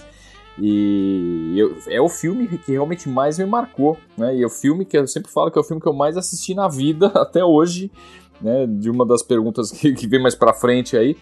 É, esse filme eu devo ter visto mais de 30 vezes, sei lá. É, eu comecei a gostar de ir ao cinema por causa de Superman. A próxima pergunta, a próxima pergunta, complementa por favor depois então, da Daiane Machado. Vamos lá. Olá pessoal do podcast Filmes Clássicos, aqui é a Daiane. Já estou ouvindo o podcast de vocês já tem uns dois anos e quero agradecer e parabenizar pelo podcast de número 100 e é um privilégio ouvir o podcast de vocês. É uma experiência enriquecedora para quem é fã de cinema, principalmente do cinema clássico. Eu descobri o podcast através do Alexandre, que me passou o link pela primeira vez e desde então estou sempre ouvindo. Assim, a minha pergunta que eu quero fazer, quando vocês pensam em cinema, fecham os olhos. Qual é o filme que vem assim na aquele filme que você tem gravado o frame quando fecha os olhos. Eu quero saber de cada um de vocês qual é esse filme. E mais uma vez, parabéns. Então continua aí, vai lá, Sérgio. E aí? Um dos filmes que você mais viu na vida, o que você tem frame a frame aí gravado? Seguramente é Superman, o filme de 78, é o filme que eu mais vi na vida. Seguramente eu vi mais vezes ele dublado né, do, que, do que a versão original, porque é o que passava na televisão. Lembrando que depois de ter visto esse filme em 78, eu fui ver muito, muitos anos depois, sei lá, lá para talvez 84, 85, quando passou na televisão pela primeira vez que eu fui assistir. E aí quando lá para os anos 85, 86 eu meu pai comprou um videocassete, eu gravei, eu vi esse filme 800 vezes. Então, eu, até hoje eu sei. O Marcelo deve saber também. Não sei se ele tem coragem de contar, mas ele deve saber. É, não, não. No Marcelo, do Marcelo, o Marcelo pode até ter. O Marcelo pode até ter o, o Super-Homem. Então, então olha só, se a gente decidir fazer um episódio de filme sobre Super-Homem, vocês três ah, vão estar tá bem é, pra caramba. Eu vou estar tá aqui só de. Não, o Marcelo assim, tem certeza que ele tem o Superman também frame a frame, mas com certeza o filme que ele mais viu na vida até hoje foi o Titanic. Com não. certeza. Isso aí. não, não, não. Ó, é, é, eu tenho quatro, cara. Se for citar quatro filmes que eu sei frame a frame mesmo, cada diálogo, inclusive, cada ceninha. É, Cantando na Chuva, Casa Blanca, O Vento Levou e O Adorável Vagabundo. Esses quatro eu já vi porrada de vezes. E eu sei eles de cor. Assim, é. Eu sei o que vai acontecer. Sabe é. que eu não pensei em alguns desses aí que você falou, eu, eu realmente nem lembrava. Casablanca é um deles. Agora, outros que eu tenho, cara, e aí é engraçado, é, é, tem a ver com isso que o Sérgio falou. É muita repetição no início da cinefilia, principalmente. Ah, claro. Eu não sei se é porque você ainda está engateando, você não conhece muita coisa, você fica revendo. Eu, por exemplo, tenho De Volta ao Futuro, vi pra cacete. Outro que eu canso muito bem, é. Cantando na Chuva também, vi e revi. Cara, Caçadores da Arca Perdida. Como eu revi esse filme? Inúmeras e inúmeras vezes. Tubarão é um que eu sempre que pegava passando na TV, eu via até o final também. 007 contra Goldfinger. Matar ou Morrer, que durante muito tempo foi um do meu filme preferido. Os Guerra nas Estrelas também, vi várias e várias vezes. Então tem muita coisa assim que. É, mas é, pra ficar gravado é repetição, é isso aí, é, tem que ver Eu, várias eu vezes. acho que eu citaria essa pergunta específica da Daiane. Obrigado, Daiane, sempre presente também. É, seria realmente o Superman, de lembrar frame a frame. Agora, um outro filme que, ni- que ninguém precisa gostar dele, é virtualmente esquecido hoje, mas que eu vi muito na minha infância, eu adorava e tenho ele hoje, de volta e meia eu vejo, é o, o filme de 43 da, da Lessie, lá, A Força do Coração. Eu não sei porquê, mas esse filme pra mim é um, aquele filme que fica gravado também, assim, cena a cena. Sessão e Zona tal, da Tarde, né? Com Rod É por McDowell, da tua filha também, né? Elizabeth filha. Taylor, isso, já mostrei e tal. E é um filme que, que é gostoso, assim, aquele filme... né, que, Sem que muitas passa a fazer, pretensões, sem mas é pretensões, legal. mas ele fica faz parte da tua vida como uma lembrança Ah, não, boa. e não precisa ficar sem graça, não, que o Hitchcock adorava o Benji. Aquele filme do cachorro, né? Exatamente. Não, não, não. Hoje, é- hoje o momento é de abrir o coração e Exato, fazer, é. confessar. Momento- você fica à momento vontade. Fica à vontade de falar do Titanic aí, não tem problema. Não, o Titanic eu conheço muito bem, mas não vi tantas milhões de vezes, não. Mas devo ter visto umas sete, oito vezes o Titanic. Nossa! Que é muito, né? É bastante, é bastante. Já é mais do que suficiente. né? Não, mas o, o Casablanca eu devo ter visto umas 50, cara. Então, assim, é, É, realmente Casablanca muita também. coisa. Eu vi muitas vezes, cara. Também. Beleza. Beleza, vamos pro próximo aí então. O áudio do Guilherme Ferro. Bom, aqui é o Guilherme Ferro falando. É muito bom poder participar do podcast Filmes Clássicos, completando 100 episódios. Eu que acompanho desde o início, como vocês bem sabem. Eu queria que vocês falassem um pouco sobre a última lista da Sight and Sound de 2012. Eu sempre tive muito interesse por essas listas, como da Carreira do Cinema, do Instituto Americano de Cinema. E eu considero a Sight and Sound a mais interessante, pelo tanto de votantes e tudo mais, a variedade de filmes que a lista proporciona consequentemente, até como fonte de indicações para novos cinéfilos. Eu queria que vocês comentassem a lista, o que acharam dos filmes, dos votantes, e como seria a lista de vocês se vocês fossem convidados a votar também. Ou pelo menos aqueles filmes essenciais de cada um, que não poderia ficar de fora da- das suas listas, enfim. Obrigado pela oportunidade de participar e um grande abraço aí, pessoal. Marcelo, Fred, Sérgio, Alexandre, valeu. Então, Guilherme, valeu pela tua pergunta aí. É, a lista da Sight and Sound eles fazem, acho que é de 10 em 10 anos, né? Desde 1952. Acho que foi a primeira lista. Então eles renovam isso e renovam os críticos. E, É, então, a 2022 lista- tem a próxima, é isso mesmo. Ano terminado É a em próxima. 2. A, u- a última foi 2012, né? Isso que aí. é essa lista atual, é que foi até compilada pelo BFI, a British Film Institute.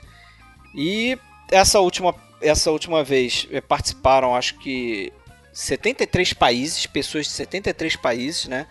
É, eles receberam o top 10 de- de 846 pessoas, entre críticos, escritores, eh, dis- distribuidores e outros cinéfilos também. E ao total citaram 2.045 filmes. né? Eu vou listar aqui os 10 primeiros dessa última lista, que foi publicado em setembro de 2012. Aí cada um faz a sua lista do, dos filmes que acha mais importantes ali. Eu fiz uma lista que é meio que os filmes que eu acho mais é, influentes barra importantes. Então vai ter umas coisas estranhas, vocês vão falar, porra, mas esse filme, mas é claro que esse filme teve alguma influência. Mas os, os 10 primeiros dali, das, dos 50 melhores filmes segundo a Sight and Sound são, primeiro, Um Corpo que Cai, depois Cidadão Kane, terceiro Era Uma Vez em Tóquio, 4 As Regras do Jogo, 5 Aurora, 6 2001 Odisseia no Espaço, 7 Rastros de Ódio, 8 Um Homem com a Câmera, do Vertov, é, 9 A Paixão de Joana Dark e 10 o Fellini 8,5. É. Tem gente aí que vai Não, acho discordar que todo mundo veementemente. discorda de algum, é, não tem como, né? Assim, eu- o problema dessas listas é exatamente isso. 846 pessoas participaram, então é uma zona. Vota um monte de gente lá, então não é opinião de ninguém isso, na verdade, né? É um soma de pontinhos que deu nesses 10 primeiros aí. Isso. Eu não gosto muito Olha, disso não, eu vou eu só rep-. Eu vou só repetir o que eu sempre falei sobre listas. Adoro as listas como referência. Quando eu vejo Sim, eu uma lista. indica filme, é, é isso quando aí. eu vejo uma lista, como acho que a maioria das pessoas faz, eu já, já percorro para ver, bom, o que, que eu não vi daqui. Entendeu? Eu não, eu não vou falar, não, esse aqui é o primeiro, eu só vou ver o primeiro da lista. É, segundo, não, de jeito nenhum, isso é burrice, É. exatamente. É só um guia, né? É, É um, um guia. guia, é um guia. É, É por um exemplo, eu até recorte. posso falar pessoalmente, eu tenho, eu tenho certeza que todo mundo discorda, não é só nós aqui, né? Quem tá ouvindo também. Por exemplo, uma, Era Uma Vez em Tóquio, um ótimo filme, mas eu jamais botaria ele entre os 10 melhores de todos os tempos, de jeito nenhum, as regras Regra do jogo, jogo eu tam- acho que tem filmes fran- Também, é. Franceses bem melhores que a regra do jogo. Concordo. Isso é uma coisa pessoal. É, a Paixão de Joana Dark, muito bom filme, mas jamais eu botaria entre os 10, então já são três que eu... O Racha de Ódio eu acho um pouco forçado também. Eu, eu concordo, eu concordo assim que tem. em- de- até desses 10 aí, tem muitos filmes que eu poderia colocar um outro do próprio do mesmo diretor. Mesmo diretor. Por exatamente. exemplo, eu gosto muito de A Passão de Joana Dark, mas eu gosto bem mais de A Palavra, se fosse para escolher um filme do, do Karl Dreyer. É, o, o- próprio filme francês, como você falou, eu gosto bem mais de A Grande Ilusão, por exemplo, do, do Eu Jean também. Renoir, do que As Regras do Jogo. Do Kubrick Claro, nem se fala. Gosto muito de 2001, mas gosto mais de outros filmes dele. Então, quer dizer, é muito pessoal no final Não, das então, contas. né? então, mas aí é aquela proposta que eu fiz, né? É, você pode fazer uma lista bastante pessoal, que eu acho que até a gente pode é, colocar na, na pergunta da Raquel. É a da Raquel? É a Raquel, Raquel, a que é a próxima. próxima pergunta, que ela pede pra gente falar os filmes de coração. Que aí eu fiz uma lista mais naquele. Né, daqueles filmes que realmente são mais prazerosos e tal. Agora eu acabei fazendo uma listinha de filmes que eu achei influentes no cinema. Acho que vocês vão concordar com a maioria, vão discordar de alguns. Por exemplo, Cidadão Kane, evidentemente. Né? Sete Samurais, que eu acho um filme influente pra caramba. O Gabinete do Dr. Caligari, por conta do, do expressionismo alemão, né? um filme emblemático. Você estuda o- o- esse filme no, no- na escola de cinema, inclusive. O Fellini 8,5, que é uma ideia bastante referenciada, Com copiada. certeza. Nascimento de uma Nação, né, que é um dos marcos do cinema, da narrativa clássica cinematográfica. Cantor de jazz pela questão do som. Não é nem um bom filme, é um filme bem ruinzinho. Mas é um marco. É um filme influente, porque mudou a indústria depois que ele foi lançado né, pela Warner. É, o Sétimo Selo, que eu acho que também é um filme super re- referenciado. Encoraçado Potemkin, para representar lá a, a escola A edição, soviética. né? Não, é montagem edição. soviética. O Acossado, do, do Jean-Luc Godard, que eu não acho um dos melhores filmes, mas é um filme influente pra caramba, pô. Todo mundo fala desse filme. Roma, Cidade Aberta, para representar o, o neorrealismo italiano. Então eu fiz uma lista bem, assim, de 10 misturados. Que, cara, pode tirar filme e colocar, não importa, é aquilo, não importa. São filmes importantes, mas e daí? E você não É. botou Deus e o Diabo na Terra do Sol. Pois o Glauber é. Rocha vai vai estar se contorcendo. Não? Ah, mas pra entrar no top 10 do mundo é enrolado, né, cara? É, não top pra 10 do, chorar, man- não. é- do Ah. mundo é enrolado. Eu, sei, eu tô brincando. Eu sei que você tá brincando. Se você for ver a lista dos meus 10 preferidos, você vai ver que é bem diferente. Tem algumas é, interseções, evidentemente. Mas vamos lá, vocês têm uma listinha assim dos que vocês acham os 10 mais importantes? E... Ó, eu tenho dificuldade desse negócio de falar o mais importante, até porque a gente tende a, a deixar. é, assim, a, a acabar fazendo a de lista. A gente acaba fazendo Sim. a lista do nosso preferido mesmo, e não do que é importante. Né? Volta e meia a gente lê coisas assim, ah, esse foi o primeiro filme a levar a filmagem para fora É. do estúdio, em locação. Aí depois você descobre que Teve outro Tre- antes. É. três décadas antes já se fazia isso, quer dizer. Então, é. porra. é, né? Vocês querem então fazer a lista dos preferidos? Passar para a próxima pergunta? Eu sinceramente prefiro. Guilherme, não leva a mal. Eu, eu gosto das listas, eu gosto da lista da Siren Sound, mas Não, eu como acho, só acho assim, referência. ó, alguns que vocês acham que o Fred não citou, talvez acho que só isso, né? Você falou a última gargalhada, eu botaria esse. Não falei. gargalhada. Acho que dá pra colocar o Poderoso O 2001. Chefão. Não Poderoso Chefão falou tá na minha 2001. lista também. Não falei, mas está na minha lista dos 10 preferidos. Então, eu vamos passar... gosto muito do Harakiri, do Kobayashi, como um. É, é um que eu botei na minha lista é. lá dos 15 que a gente mandou pra revista. E eu, e eu, eu, botaria o Quando Vão as Cegonhas também, que eu acho um filme muito completo, cara. eu, eu massa, botei. Assim. Eu botei um do Kalatozov na minha lista dos prazerosos, então, mas não, não é esse. Mas, não enfim. é esse. E vamos, outro, vamos escutar só, então o áudio Só acrescentando um, se me permitem, nessa lista dos influentes, que acho que é, é obrigatória Fala. a presença, é Branca de Neve e os Sete Anões. Né? Que isso é, também. mudou a história sim. da animação Com no certeza. cinema, né? Com certeza. Não, e não teria parque Disney, não teria nada. Pois é, aí outro dia mesmo, outro dia mesmo a gente fez o um episódio lá com a Nádia, né, sobre o Homem-Mosca, e a gente chegou à conclusão que dá para dizer que o Harold Lloyd, apesar de hoje ser desconhecido, inclusive de muito cinéfilo que se, que se, se considera cinéfilo, não sabe quem foi o Harold Lloyd, por exemplo. Né? E dá para dizer até que ele foi meio que um precursor na, na, na, na, coisa de você criar uma história, né? um personagem mais complexo dentro da, da comédia muda. Né? Antes até, ou pelo menos, no, pelo menos ao mesmo tempo do que o Chaplin é, o, o Buster garoto, Keaton, né? né? Então, é. é também dá para dizer que foi influente, né? O, foi influente, cinema dele, que, que, que, que foi é, é, tem, é importante. só um recorte, né? Exato. Mas realmente tá faltando bastante coisa. Agora, só pra gente fazer um jabazinho aqui, dessa lista dos 10 primeiros da, da Sight and Sound, a gente pode falar aqui que só dois que a gente não tratou até agora aqui no podcast, né? Foi as regras do jogo, que a gente já vai tratar no ano que vem, e o Homem com a Câmera, é, do Vertov, que talvez a gente fale alguma coisa se a gente for fazer um episódio que eu quero fazer, que é sobre documentários, né? filmes documentário. A gente certamente vai falar um pouco de Homem com a Câmera. Mas tudo a gente já falou aqui, né? Ou dentro de filmografia ou filmes isolados. Então a gente cobriu, pelo menos essa lista de 10 a gente cobriu. Mas vamos lá pro áudio da Raquel. Olá pessoal do podcast Filmes Clássicos, querido Alexandre, querido Fred.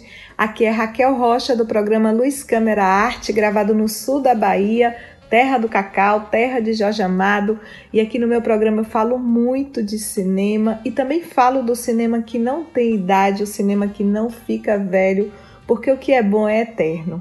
Quero parabenizar vocês pelo episódio número 100. Eu sei da seriedade, eu sei do comprometimento de vocês, eu sei da paixão de vocês. Costumo dizer que quando vocês me mandaram a tabela de gravação praticamente do ano todo, eu disse que finalmente encontrei pessoas mais organizadas do que eu. E chegando nesse episódio comemorativo, eu quero colocar vocês numa situação difícil. Eu gostaria muito que vocês elegessem os 10 melhores filmes clássicos da história. Ah, eu sei que é uma lista pessoal, eu sei que é uma lista afetiva e é essa escolha afetiva mesmo que eu quero os filmes que vocês assistiram com prazer e assistiram inúmeras vezes, os filmes que marcaram vocês, que tocaram vocês. Então, por favor, eu sei que vocês não gostam de listas, mas é o meu pedido no episódio número 100 é que vocês façam uma lista dos 10 melhores filmes clássicos da história. Beijos, sigamos em frente, continue acompanhando o projeto de vocês, que é muito lindo, muito importante. E eu espero está comemorando também com vocês o episódio número 200 em breve. Bom, então.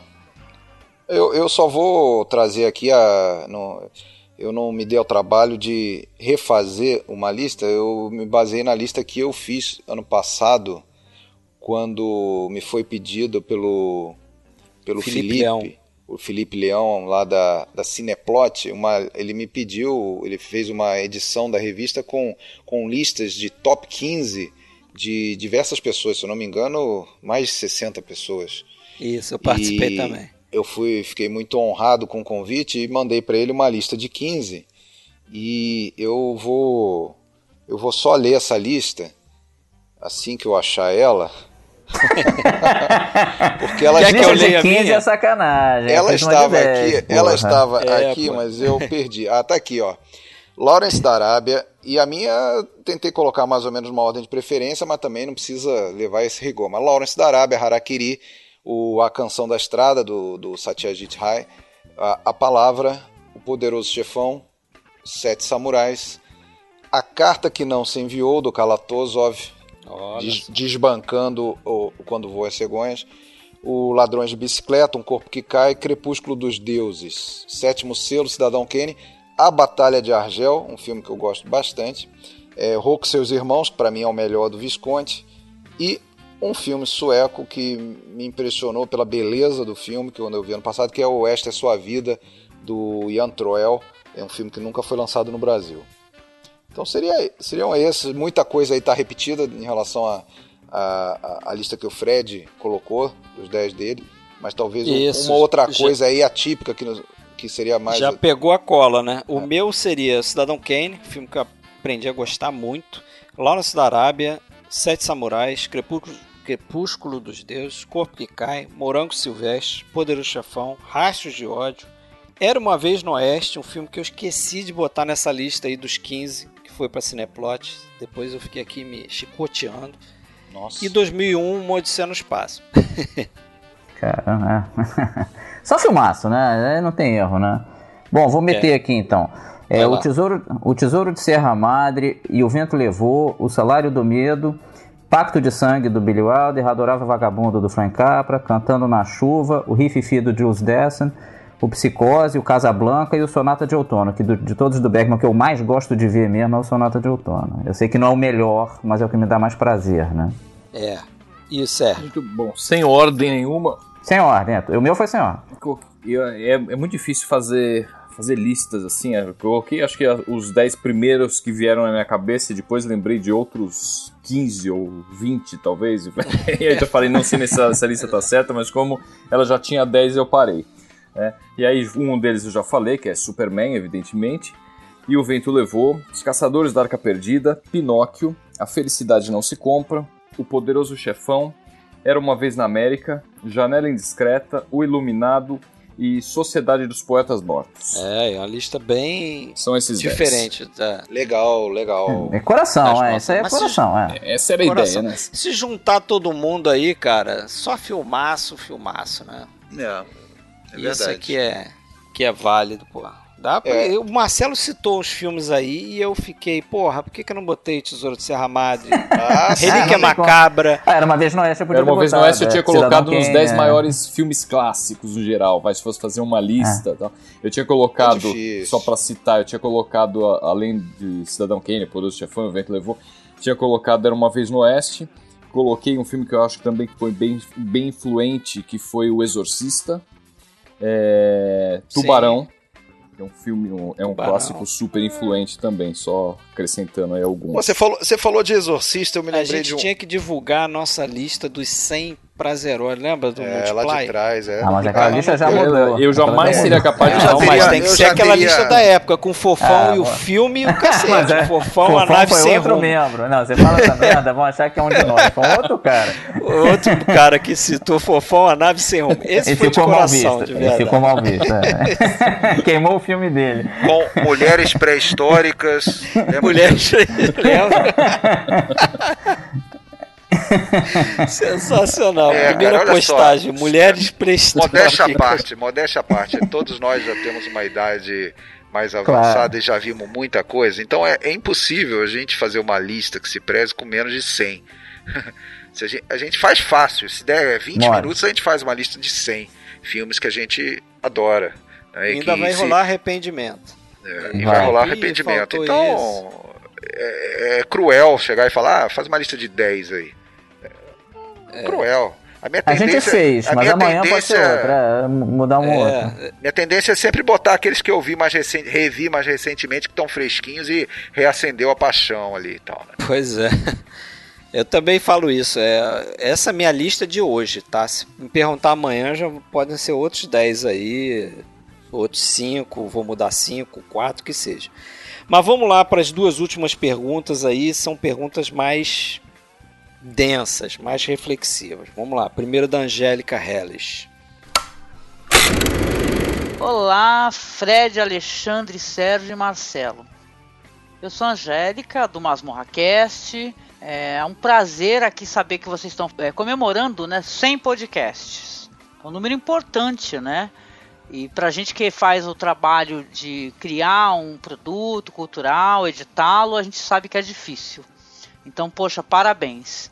É, vocês falaram pra gente falar um pouquinho sobre cinema, né? Eu gostaria até, inclusive, de abordar a importância de, do cinema que vocês trazem no podcast de vocês, né?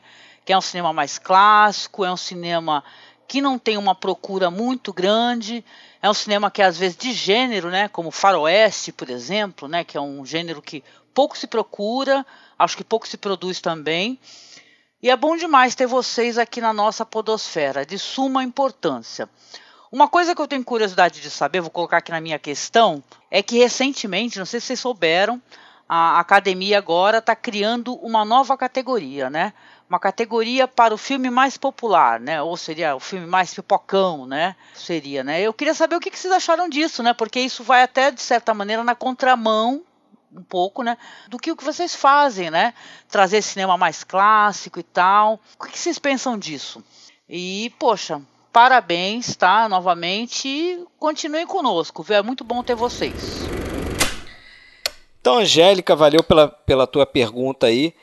Ela ela pede para a gente comentar aí sobre aquela que seria a nova categoria do Oscar, né? Mas isso já, já caiu por terra, pelo menos para essa edição do Oscar, né?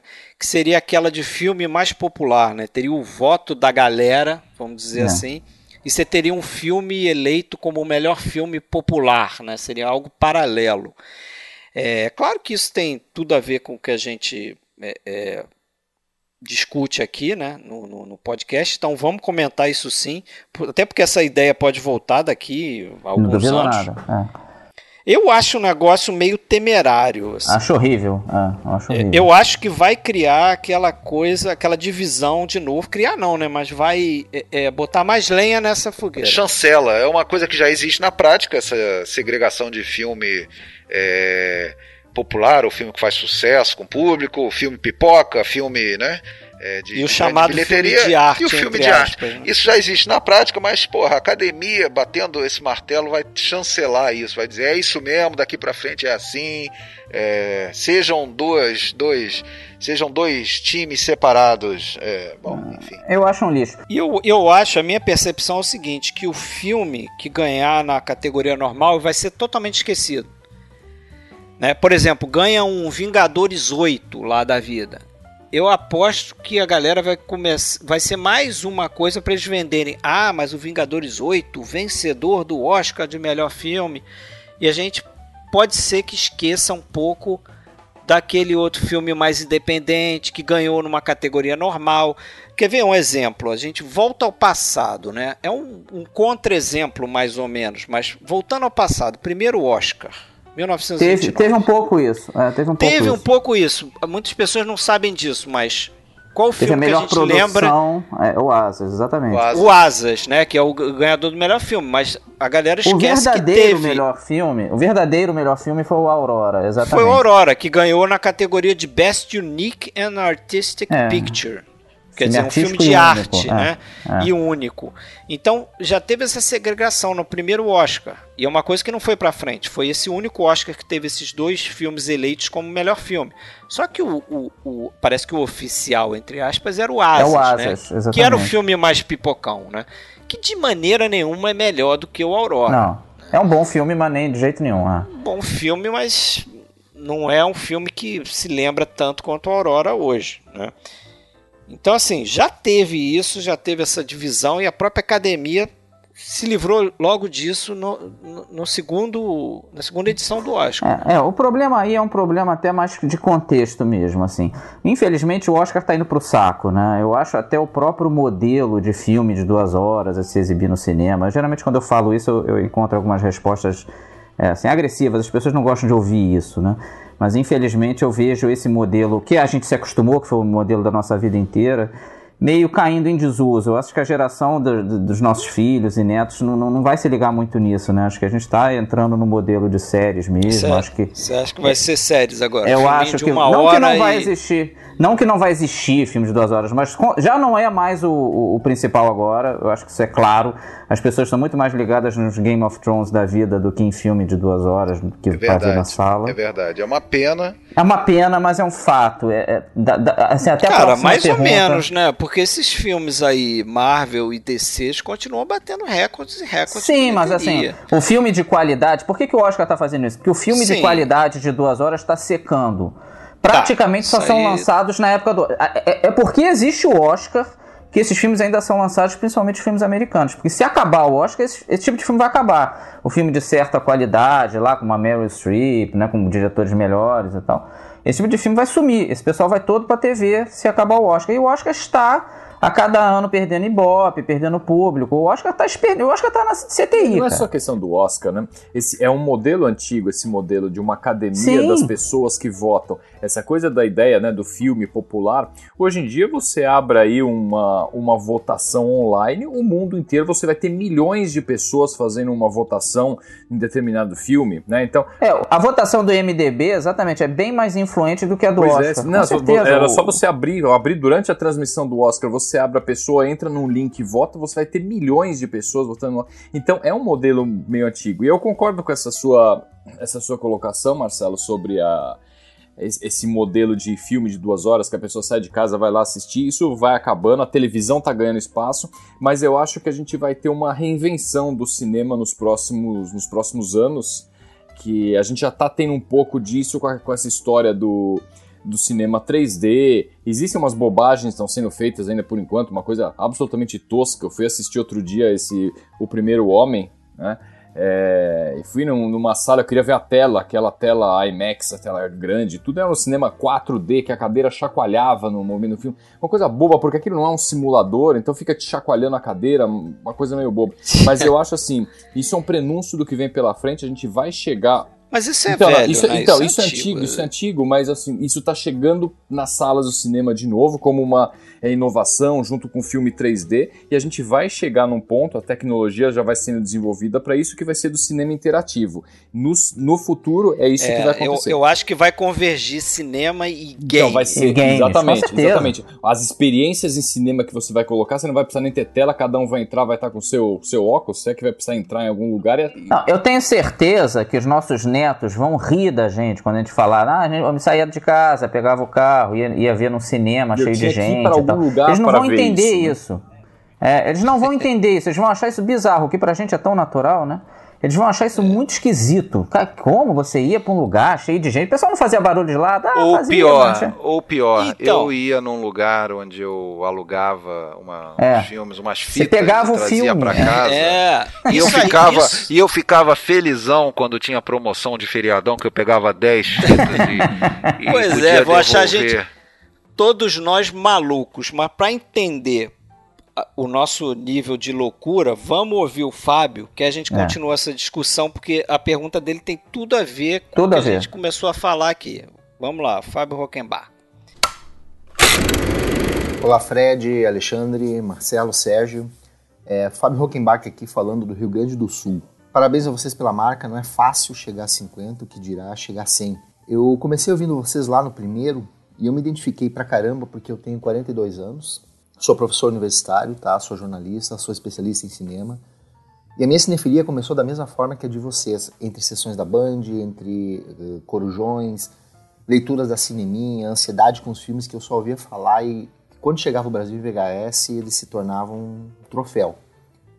É mais ou menos sobre isso que eu quero fazer um comentário e jogar para vocês, tá? No colo de vocês, voltando lá no primeiro episódio. Porque envolve uma coisa que eu tenho percebido com a gurizada para quem eu dou aula na universidade. É um assunto que podia render muita coisa aqui sobre os atuais críticos do YouTube, por exemplo, porque passa pelo problema da falta de referência. Alguns alunos meus não conhecem, caramba, Indiana Jones. Filmes de 20 anos, como Titanic, numa turma de 30 alunos, foi visto de repente por uns 4 ou 5. Eu me questionava sobre a dificuldade de conseguirem começar a ver os clássicos pela diferença de ritmo, de tema, de linguagem visual, de abordagem, de interpretação mais teatral e menos realista. Mas eu reparei que antes disso tem um problema que é maior.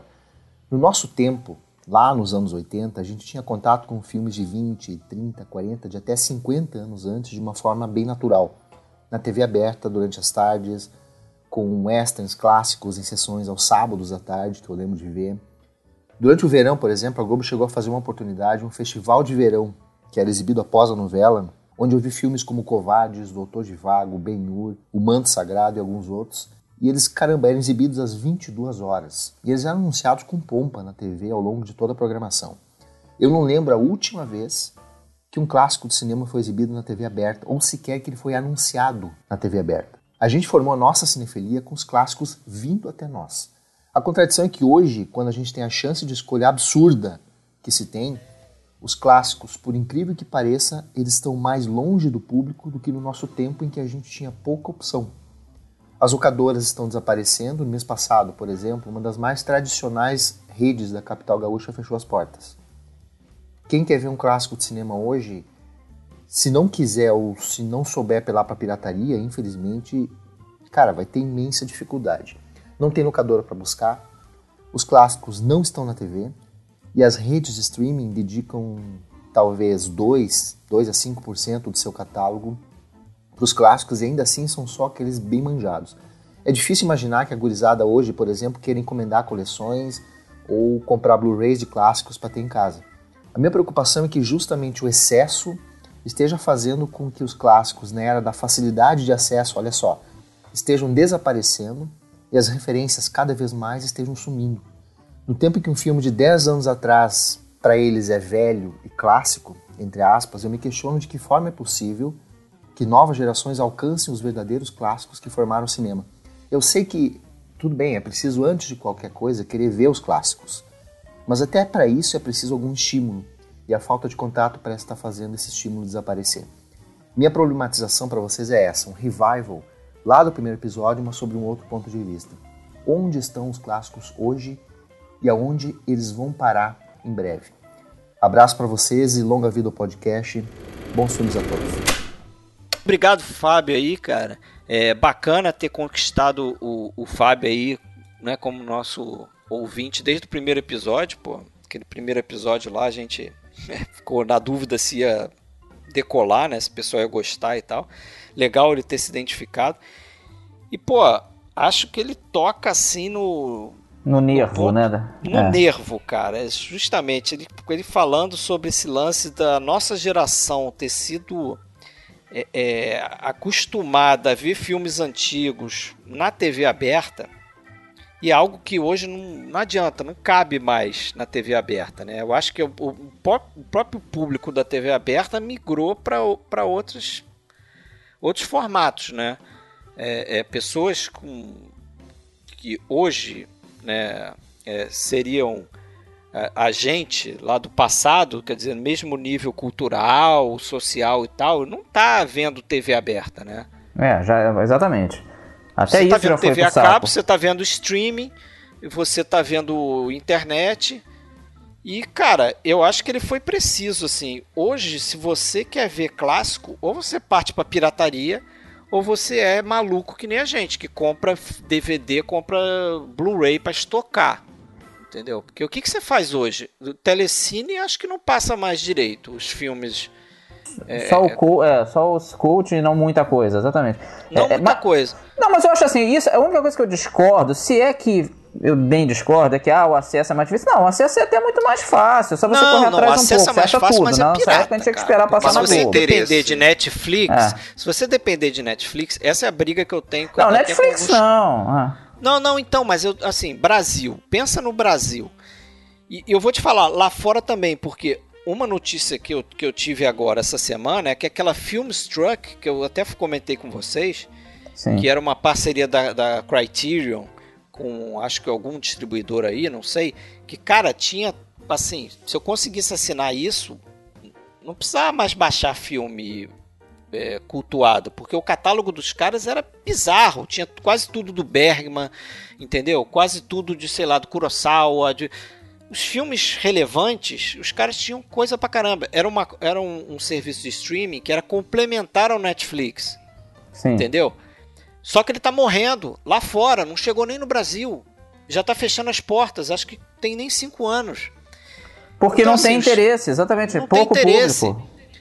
Aí você fica com Netflix, que algumas pessoas do meu trabalho vêm falar para mim: não, mas o Netflix é completo, sim, Fred. Tem os clássicos. Cara, não tem. Eu sei que eu tô falando. não, não, é tem. falta de noção. Procura lá é, eu o diretor culpo o Netflix, não. É, é o, o Fred não, tem uma certa bem, birra com o Netflix. Eu não tenho nenhuma. Eu acho que o Netflix faz o que ele tem que fazer. Passa um monte de tá, séries ele, e tal. Ele faz o que ele tem que fazer, mas assim. mas ele poderia tenho... ser. Ele poderia ser um. Ah, no mundo Por que perfeito. Que não poderia ser um. Cara, é. existe um mundo perfeito. Quer ver o um mundo perfeito? O Spotify.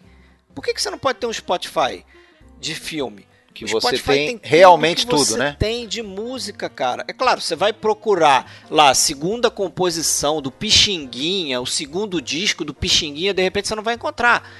Mas se você também for procurar lá o segundo filme do Maurice Chevalier, você não vai encontrar de repente num, num, no que seria um Spotify de filme.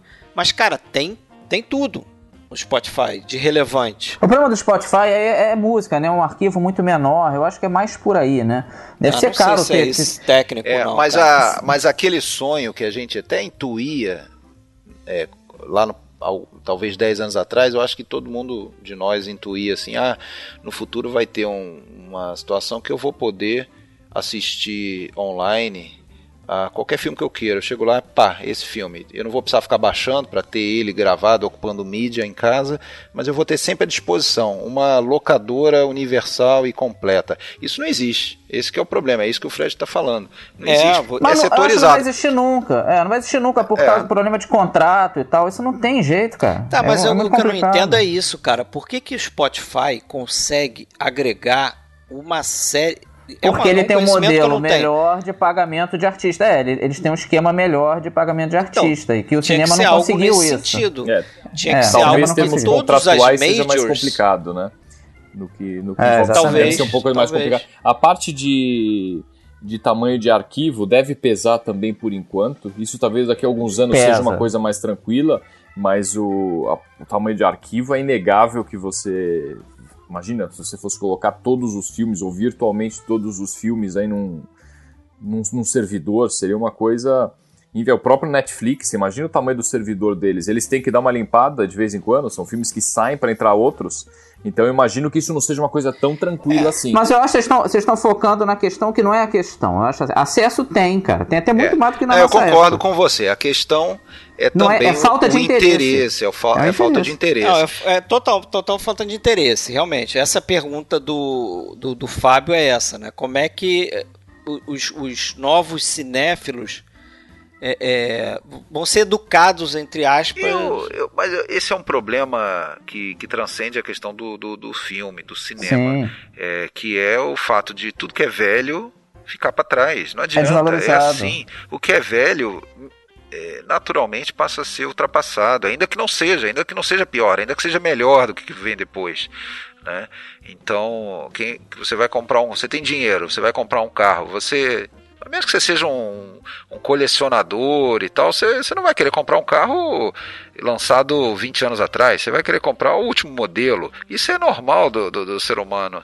Então, é, é, só colecionistas, só saudosistas, ou só quem, quem já foi fisgado em outra época é que vai continuar é, indo atrás disso. E é, é, triste, é triste falar disso e é, tentar manter vivo algum interesse ou criar novos, mas vai ser sempre numa escala pequena. É, né?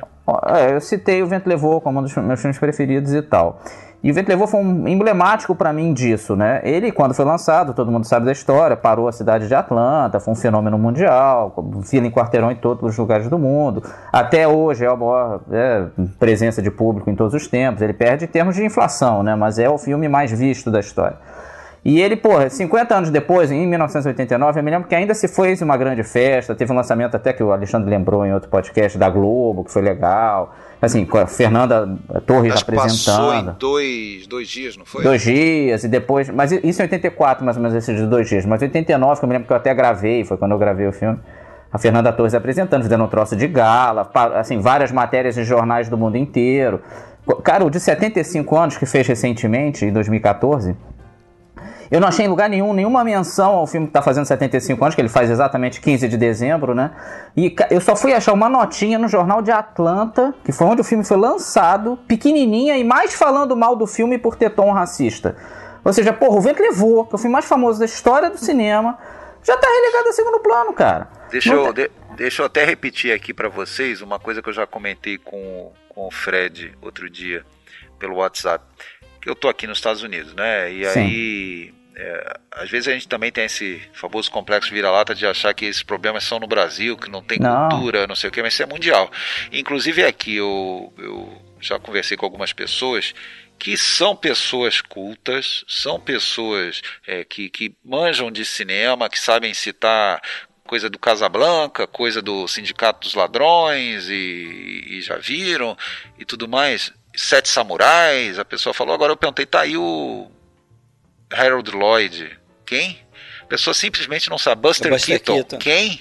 não conhece, é. nunca ouviu falar, não sabe quem é o Buster Keaton. Eu fui lá, eu fui lá todo bobinho mostrar, olha aqui, eu fui lá em Los Angeles esse final de semana e visitei a sepultura lá do Buster Keaton. Porra, quem que é? Quem? Esse cara é louco, o que, que esse cara tá falando? Não, você vê, gente de bom nível dizer, cultural. Eu não tô falando uma pessoa. Unidos, eu não ah. tô falando uma pessoa lá do interior que não tem acesso, que nunca viu. Não, tô falando uma pessoa que conhece, que entende cinema. Isso talvez seja o mais assustador. É que o conceito. Que mora na cidade em, em que o filme o foi feito. É, o, o, exatamente, o conceito de cinefilia, o conceito de. Vamos dizer, o que, que você precisa dominar, qual é o universo né, de, de aplicação da, da cinefilia, essas coisas estão ficando para fora de, de, desse, estão realmente sendo soterradas pelo tempo, né, de forma que deixam de ser até consideradas como é, parte de, de, um universo fílmico, né? E aí que está o paradoxo que o Fábio coloca, né? Porque numa era de informação quase ilimitada, falta um interesse de vez em quando, ou falta um guia. Talvez o guia sejam iniciativas como essa, pessoas colocando no YouTube, é, podcasts, é, contribuição minúscula que a gente faz, mas pô, se você pegar a lista até das pessoas que mandaram pergunta pra gente hoje aqui, é, quantas pessoas têm mais de 40 anos? A minoria, talvez, não sei, hum. não sei se o a Fábio, talvez. A minoria, tem muita gente jovem, a, a Daiane me parece uma jovem, a Nádia que não mandou pergunta, mas fez coisa, fez fez episódio aqui com a gente. Tem lá seus 20 e poucos anos. Entendeu? Então tem uma galera nova interessada. Realmente tem. Eu acho que é. pessoas assim, uma... algumas pessoas interessadas sempre vão existir. Sempre vai sempre ter. Vai, vai ter. O, ah. o, que acontece é, não é que é um desinteresse geral. É, eu acho que assim, a forma de se consumir cultura mudou. Primeiro que você tem uma oferta muito grande, seja em música, em arte de uma forma geral, cinema, o que for. É, a oferta é muito grande. E a facilidade desculpa, ao acesso é enorme também. Então o que acontece? É tudo tão rápido, o ritmo é tão vertiginoso que a pessoa assiste um filme hoje, ouve uma música hoje, amanhã já mudou, ela vai ver outra. A gente pode fazer uma autoanálise. A gente assiste filmes antigos que a gente gosta, filmes clássicos, vê e revê. Agora, dos filmes mais recentes que a gente assistiu, quais esses filmes a gente reviu nos últimos anos? Né? Eu, é, eu falo por mim, pelo menos, dos últimos filmes. Eu não sei dizer dos filmes, sei lá, dos últimos 10 anos, qual que eu sentei para rever, para assim, eu quero ver de novo. A não ser quando eu fui ver com alguém que não tinha assistido ainda, isso pode ter acontecido. Mas de repente eu revejo os filmes mais antigos e os novos vai passando. Entrou nessa forma meio descartável de consumi-los. E a gente acaba não vendo. Uma pessoa que é de uma outra geração não teve um contato com os filmes mais antigos, ela não vai ter por que ver esses filmes antigos. E outra coisa, a gente, isso tem o um lado bom e tem o um lado ruim, mas a gente acabou sendo apresentado a filmes, filmes antigos, filmes clássicos, meio na marra, porque era o que a gente tinha para consumir, era o que passava na televisão. Sim, então, sim. se você queria assistir um filme de madrugada, liga a televisão, você vai ter que ver velharia, entendeu? Você vai ter, tomar contato com aquilo. Hoje em dia, se não for uma busca ativa, a pessoa gostar de cinema, ela se interessar, ela for atrás dos diretores clássicos famosos e for atrás dos filmes, ela não vai ter contato mesmo. Ela não vai ligar no telecine daqui a pouco e vai estar tá passando um Hitchcock. Não vai mesmo, ela não vai nem ouvir falar quem foi Hitchcock. Né? Então eu acho que é, é, isso, isso é uma coisa irreversível. Né? É, quem se interessar sempre, as pessoas que ouvem o podcast, por exemplo, elas gostam, ouvem porque gostam de filmes clássicos, né? É triste isso, né? Saber que pouquíssimas pessoas conhecem. É, você vê com as pessoas, é, digamos assim, é, o dia a dia, pelo menos eu falo da minha parte, né? As pessoas com que eu convivo, vai, no hospital, eu sou médico. É, então eu convivo com pessoas assim de um bom nível é, cultural, que estudaram, fizeram faculdade. Mas se eu for conversar de cinema com, com as pessoas, a imensa maioria não tem noção de, sei lá, É da mesma- década de a 70 mesma para baixo. Tu vai acabar na aula É do hospício ali. Não, e acontece muito comigo, e acontece muito comigo o seguinte, é justamente isso, a- às vezes a pessoa dá sinais de cinefilia, né? E aí você se empolga e perde um pouco a noção do limite e começa a falar sobre coisas que daí você percebe que a pessoa já meio que foge do assunto, porque já você já foi fundo Já se demais assustou, na né? conversa. Já Você já assustou a né? pessoa. Não sei se isso acontece com vocês, mas isso Às acontece bastante sim. comigo. A pessoa Às fala, ah, não, sim. eu adoro ver filme. Às vezes a gente esquece que o, o adorar ver filme é um É conceito outro que nível, varia é. para outra, outra pessoa, né? Mas eu tenho, eu tenho a nítida sensação é, de que a maioria das pessoas, inclusive familiares meus, não tem assim noção da profundidade. Não, não tem. Do, do quanto eu já vi e de quanto eu gosto e até onde eu vou. Entendeu? Se eu vejo o filme de 1915, se eu não vejo, não, não faz a menor. não tem a menor noção. Não, e também não faz a menor diferença para eles. Não, tão, Não tão- faz, não, não interessa realmente, assim, não tô reclamando que elas deve- They, deverão they saber. don't, they don't É. give a damn. They don't give a damn. Mas E você percebe, é isso. isso, É, isso não cria- tem muita resposta pro Fábio, né? Assim, infelizmente. Ia ser um abismo. Eu É, acho que eu contei é. essa história até pra vocês já. Não lembro se foi no podcast ou não. Eu lembro que uma vez eu tava no hospital, num atendimento lá, num ambulatório que eu fazia lá no, lá no hospital. É, E aí eu vi a notícia, não sei se foi na internet, que o Bergman tinha morrido, né? E falei pra algumas pessoas. Eu Ah, falei, você falou. Vocês viram quem morreu? Morreu o Bergman. É, eu lembro uma médica que virou pra mim e falou: Quem é essa pessoa? Bergman? Que, o que, que é? É corredor de Fórmula 1? Que, não tinha noção de quem eu tava falando. Podia não ter visto o filme, né? Mas pelo menos ter, tinha uma noção. Ele achou que você estava falando do Keck Rosberg. Berg, É. ou É, Gerard cara, Berg, é, eu não sei quem ela. Você tá, fa- tá falando de um dos maiores é, expoentes de uma profissão. É como se você não soubesse quem é, sei lá, o Muhammad Ali. É. Ah, não É sei. aí, é. Hã? Quem? Ah, tá bom, não gosto de boxe, mas eu tenho a mínima noção quem é o Muhammad Ali. O Mike Tyson. Ah, quem? Não sei. Pô, Não, e essa geração de game, realmente, assim, eles são. É muito de interação, né? De ficar conversando com o amigo enquanto joga. A experiência de ver um filme ela é muito passiva, cara, que a gente já acostumou. Mas é um troço que você fica sentadão lá, vendo um filme duas horas rolando. Essa geração não vai ter paciência mais com isso. Essa geração dos nossos filhos e principalmente netos. Eles vão achar isso muito parado. Eles vão querer um Eles troço vão que eles que entrar mexem no na filme, obra. cara. Eles vão ter que entrar no filme. É, mas é por isso que eu acho. O futuro É. do cinema vai ser isso, vai ser o filme interativo. Isso vai vai acontecer. ser o ele vai fundir, ele vai fundir cinemão, o game é. junto com a Que história. meio que já É. existe. Eu não sei se vocês veem games atuais. Tem games que são assim ótimos de visualização. É um filme mesmo e você está dentro do filme interagindo e faz o que você quiser. Você não precisa seguir a missão bonitinha. Se você quiser ficar só de sacanagem na cidade, você fica. Já existe um pouco isso. E, e o cara que joga isso, esse cara não vai parar para ver um filme de 1940, cara. Infelizmente, dói o nosso coração, dizer isso. Mas é, é, é irreversível, cara. Eu não vejo É saída. isso aí. Nós somos todos. Fábio, a resposta é a seguinte: nós somos todos peças de museu. É. Entendeu? Não, mas ah, fazer o podcast é uma briga de Dom Quixote contra os moinhos, mas é. Isso. Ah. É. A É gente isso não vai, a gente não vai se entregar fácil não. Rumo ao Não, 200. não, não se entrega corisco, não, me até entrego, porque- não. Até porque você não vai deixar de gostar do que você gosta, exatamente, né? Exatamente. A gente vai falar para quem quiser ouvir, certo? Mais That's 100, it. 200, 300, 400 episódios. Então, beleza. Vamos fechar então, já porque já tem bastante tempo aí. Vai ter mais de duas horas esse episódio. Mas beleza. Episódio 100 comemorativo. Vamos. Eu pensei aqui considerações finais e óbvias. É, vocês têm algum episódio que vocês gostam mais? Algum que vocês gostariam de fazer um remake? Eu, por exemplo, faria um remake tranquilamente do episódio de Cantando na Chuva, que eu acho que foi o piorzinho que a gente fez até agora. Pera, pera, pera. Sim, mas é que é legal, o bom, mas- É fazer pra tentar fazer o mesmo episódio melhor? Não, não, é só uma hipótese, né? Claro que eu não vou fazer de novo Não, do não. Cantando na Chuva. É só um episódio que eu, que eu, que eu acho assim, que eu, não se eu bom. fizesse de novo, sairia muito melhor. Que eu lembro que a gente não teve muito tempo de estudar, é, eu fiquei travadão, eu tinha muita coisa pra falar, acabei acelerando mesmo, porque eu tava com pressa pra acabar o episódio. Eu, eu, lembro até que um, um, comentário do Marcelo foi: pô, mas parece que vocês falaram do filme e não tiveram paixão para falar do filme. É, isso é. Eu acho que foi o pior. Você não falou isso? Porque eu, eu acho que foi. Eu ouvi quase todos já, né? Já tô no quase 90 já. Pô, eu é. acho o pior, porque exatamente ele não passa. Parece vocês nem gostam muito do. É tipo assim, ah, tem que fazer, é, né? Tá. Realmente. Então, não, não, não assim, faz sentido, é. Não mas sentido. foi. Acho que foi um modéstia à parte. Eu acho que é, o nível em geral é muito bom. E mesmo esse não é uma droga, não é isso não. É só não. que ele não, não, não tá no mesmo nível porque realmente vocês fizeram mais em toque de caixa. Mas não é horrível, não. Eu citaria aí o que a gente fez do Poderoso Chefão, gostei bastante. E o Vento Também. Levou.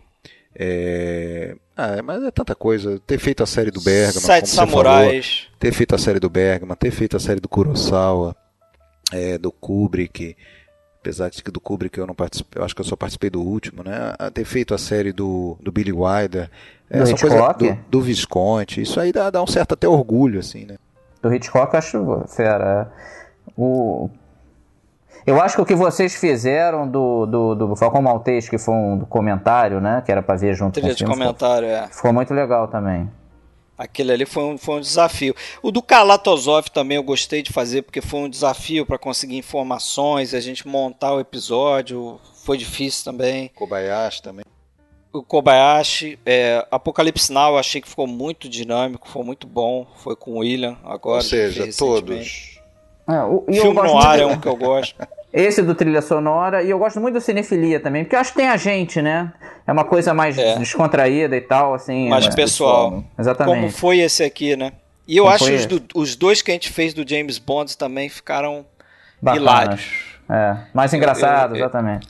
É, eu pois é. escuto é. e dou, dou gargalhadas. Eu, vi, eu, vi, eu ouvi um deles, o outro não ouvi. Ficou realmente divertidíssimo. Eu gosto do, eu gosto dos que a gente fez de cinema nacional, né? Do Assalto ao Trem Pagador, do Pagador de Promessas do Deus e Diabo que a gente gravou e é, que, bom, já vai ter ido ao ar, né? é, foi o último. É, foi o último. É, gosto. É, bom, enfim, gosto de é, todos. os de dicas eu acho episódios bem legais também, porque eles são meio descompromissados, né? São, são filmes que são trazidos, a gente conversa livremente assim sobre o filme. Tem alguns que são bem legais também. É, até aqueles que a gente fez sobre os filmes subestimados, né? Que foi é... Subestimados e superestimados. Né? O superestimado é mais engraçado. É, o superestimado dá dois, mais né? polêmica. É. Né?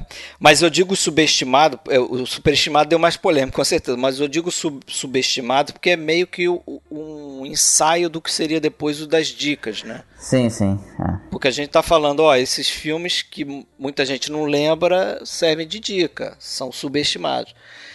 Então, foi bacana, foi bacana e vai continuar sendo aí, sei lá por quanto tempo, né? Eu tenho gasto para fazer bastante ainda aí, acho que o Alexandre também. É, não.